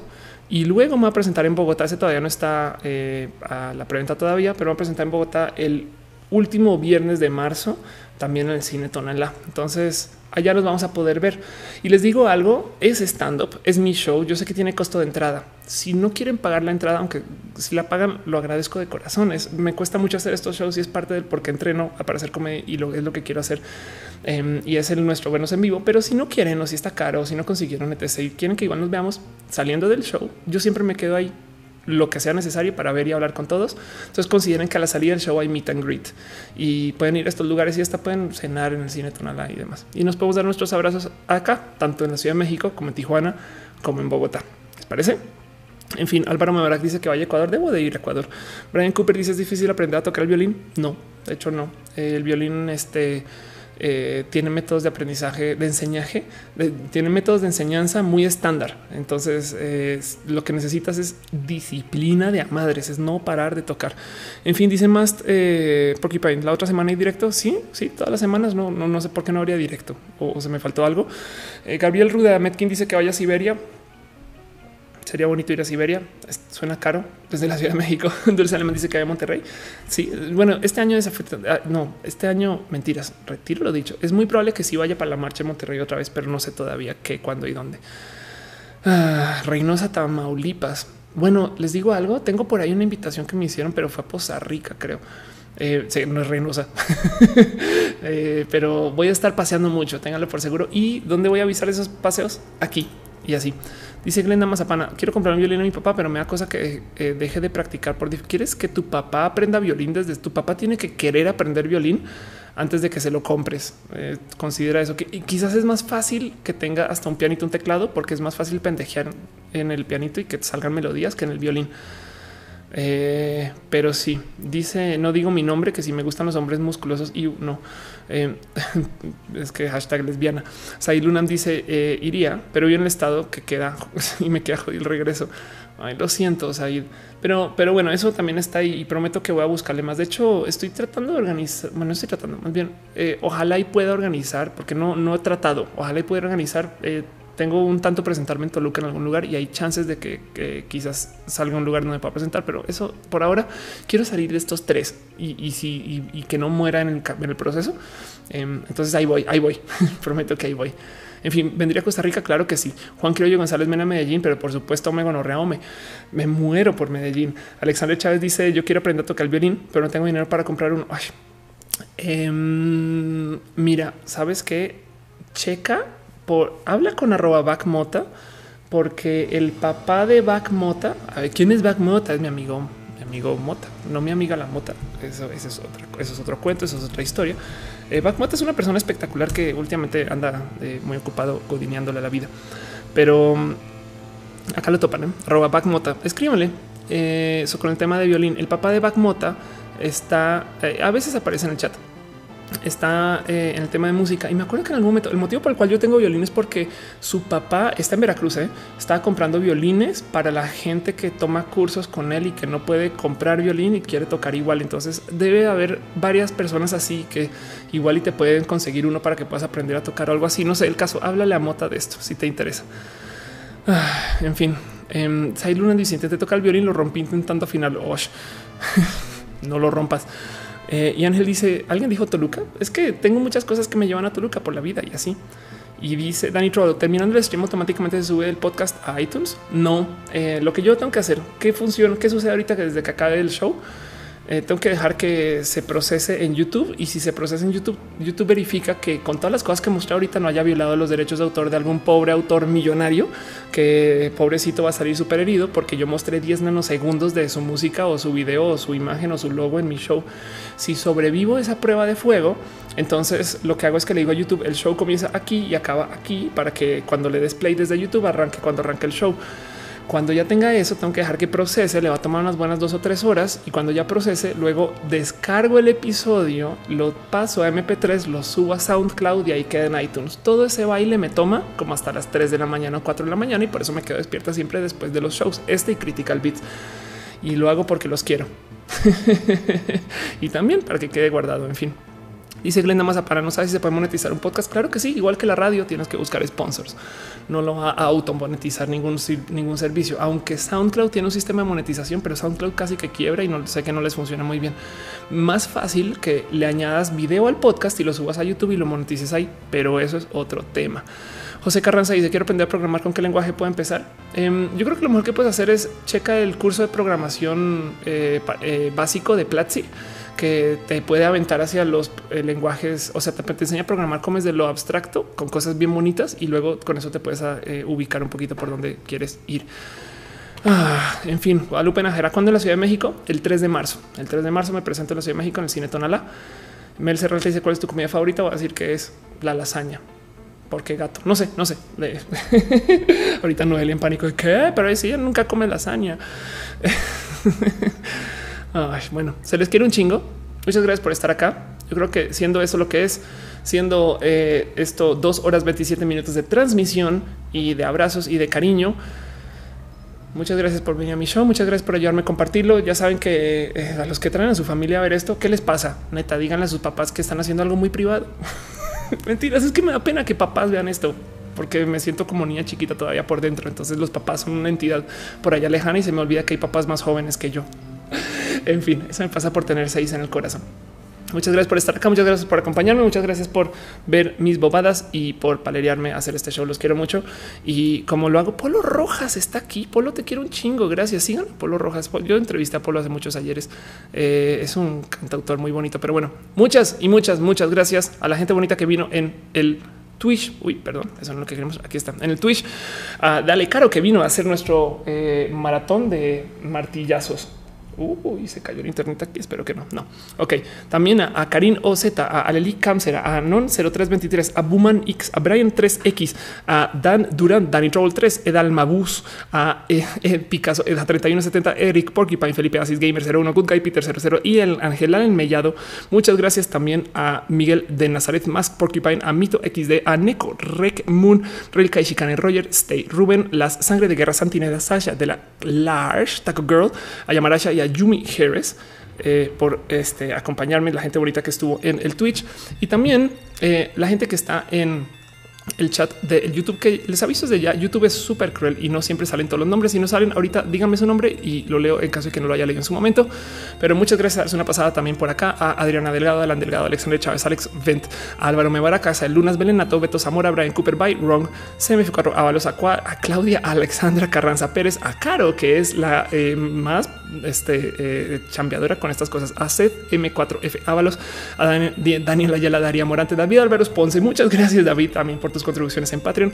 David S. Dulce Alemán, Eduardo Sam Elillo, Enrique Medina Castillo, a David S. a Fabi Q. S. Frank Cruz, Gabriel Medines, perdón, Gabriel Benítez Molina, Gabriel Ruda Metkin, a Gina Torres, Giselle Mania, Glenda Mazapana, Guadalupe Najera, Guadalupe Quintero, Guilen, Vil Alki, Hey, Eduardo, Hey, Eduardo, ¿cómo vas? A Isabel Chan Esparza, Iván Bello, Jenny López, Jenny 1159 PM, Jorge Ociel Pech, Jorge Cam, José Carranza, Juan Carlos Girón Gómez, Crisia Viviano, Kurt de Alba, Luisito Chávez, Luna, Sofía, Terra, hoy hola Lu, hace mucho no sé de ti, Mago Suárez, Manuel Román, Martín Muñoz, Mel Serral, Metalucarte, XX2K, Miss Proud, Montserrat 300688. ¿Qué es eso? Mr. Guachimingo, Nano Cepelín, Nat, Receta Nemesis, a quien está acá a pesar de que este eh, me aguante la vida. A Ofelia Pastrana, gracias, gracias Ofelia por hacer el show. Gracias Of, por estar acá. No de nada, si no pasa nada, yo lo haré otra vez la próxima semana. Seguramente sí, ay, qué chingo. Muchas gracias por esto. Y también de paso, muchas gracias a Placebo Existencial, Pizzas Faster 360, Polo Rojas. Gracias por darte una pasita. Richie, Mal, Rupert God, Side Lunam, Side de Sam Katseiji, Seren Piti. Soy Ney Susi Els, Tati Wesseler, Donatiu Barrera, Uriel Torres, Cian Yan Ya. un día, un día eh, van a haber muchas más personas en el chat y me va a meter en un problema con cómo leer eso. Debería aprender a cantar bien y a lo mejor canto sus nombres o algo así. Ay, pero bueno, no, yo también te amo. Los quiero mucho a todas y a todas y a todes y a todis. Adiós, bye.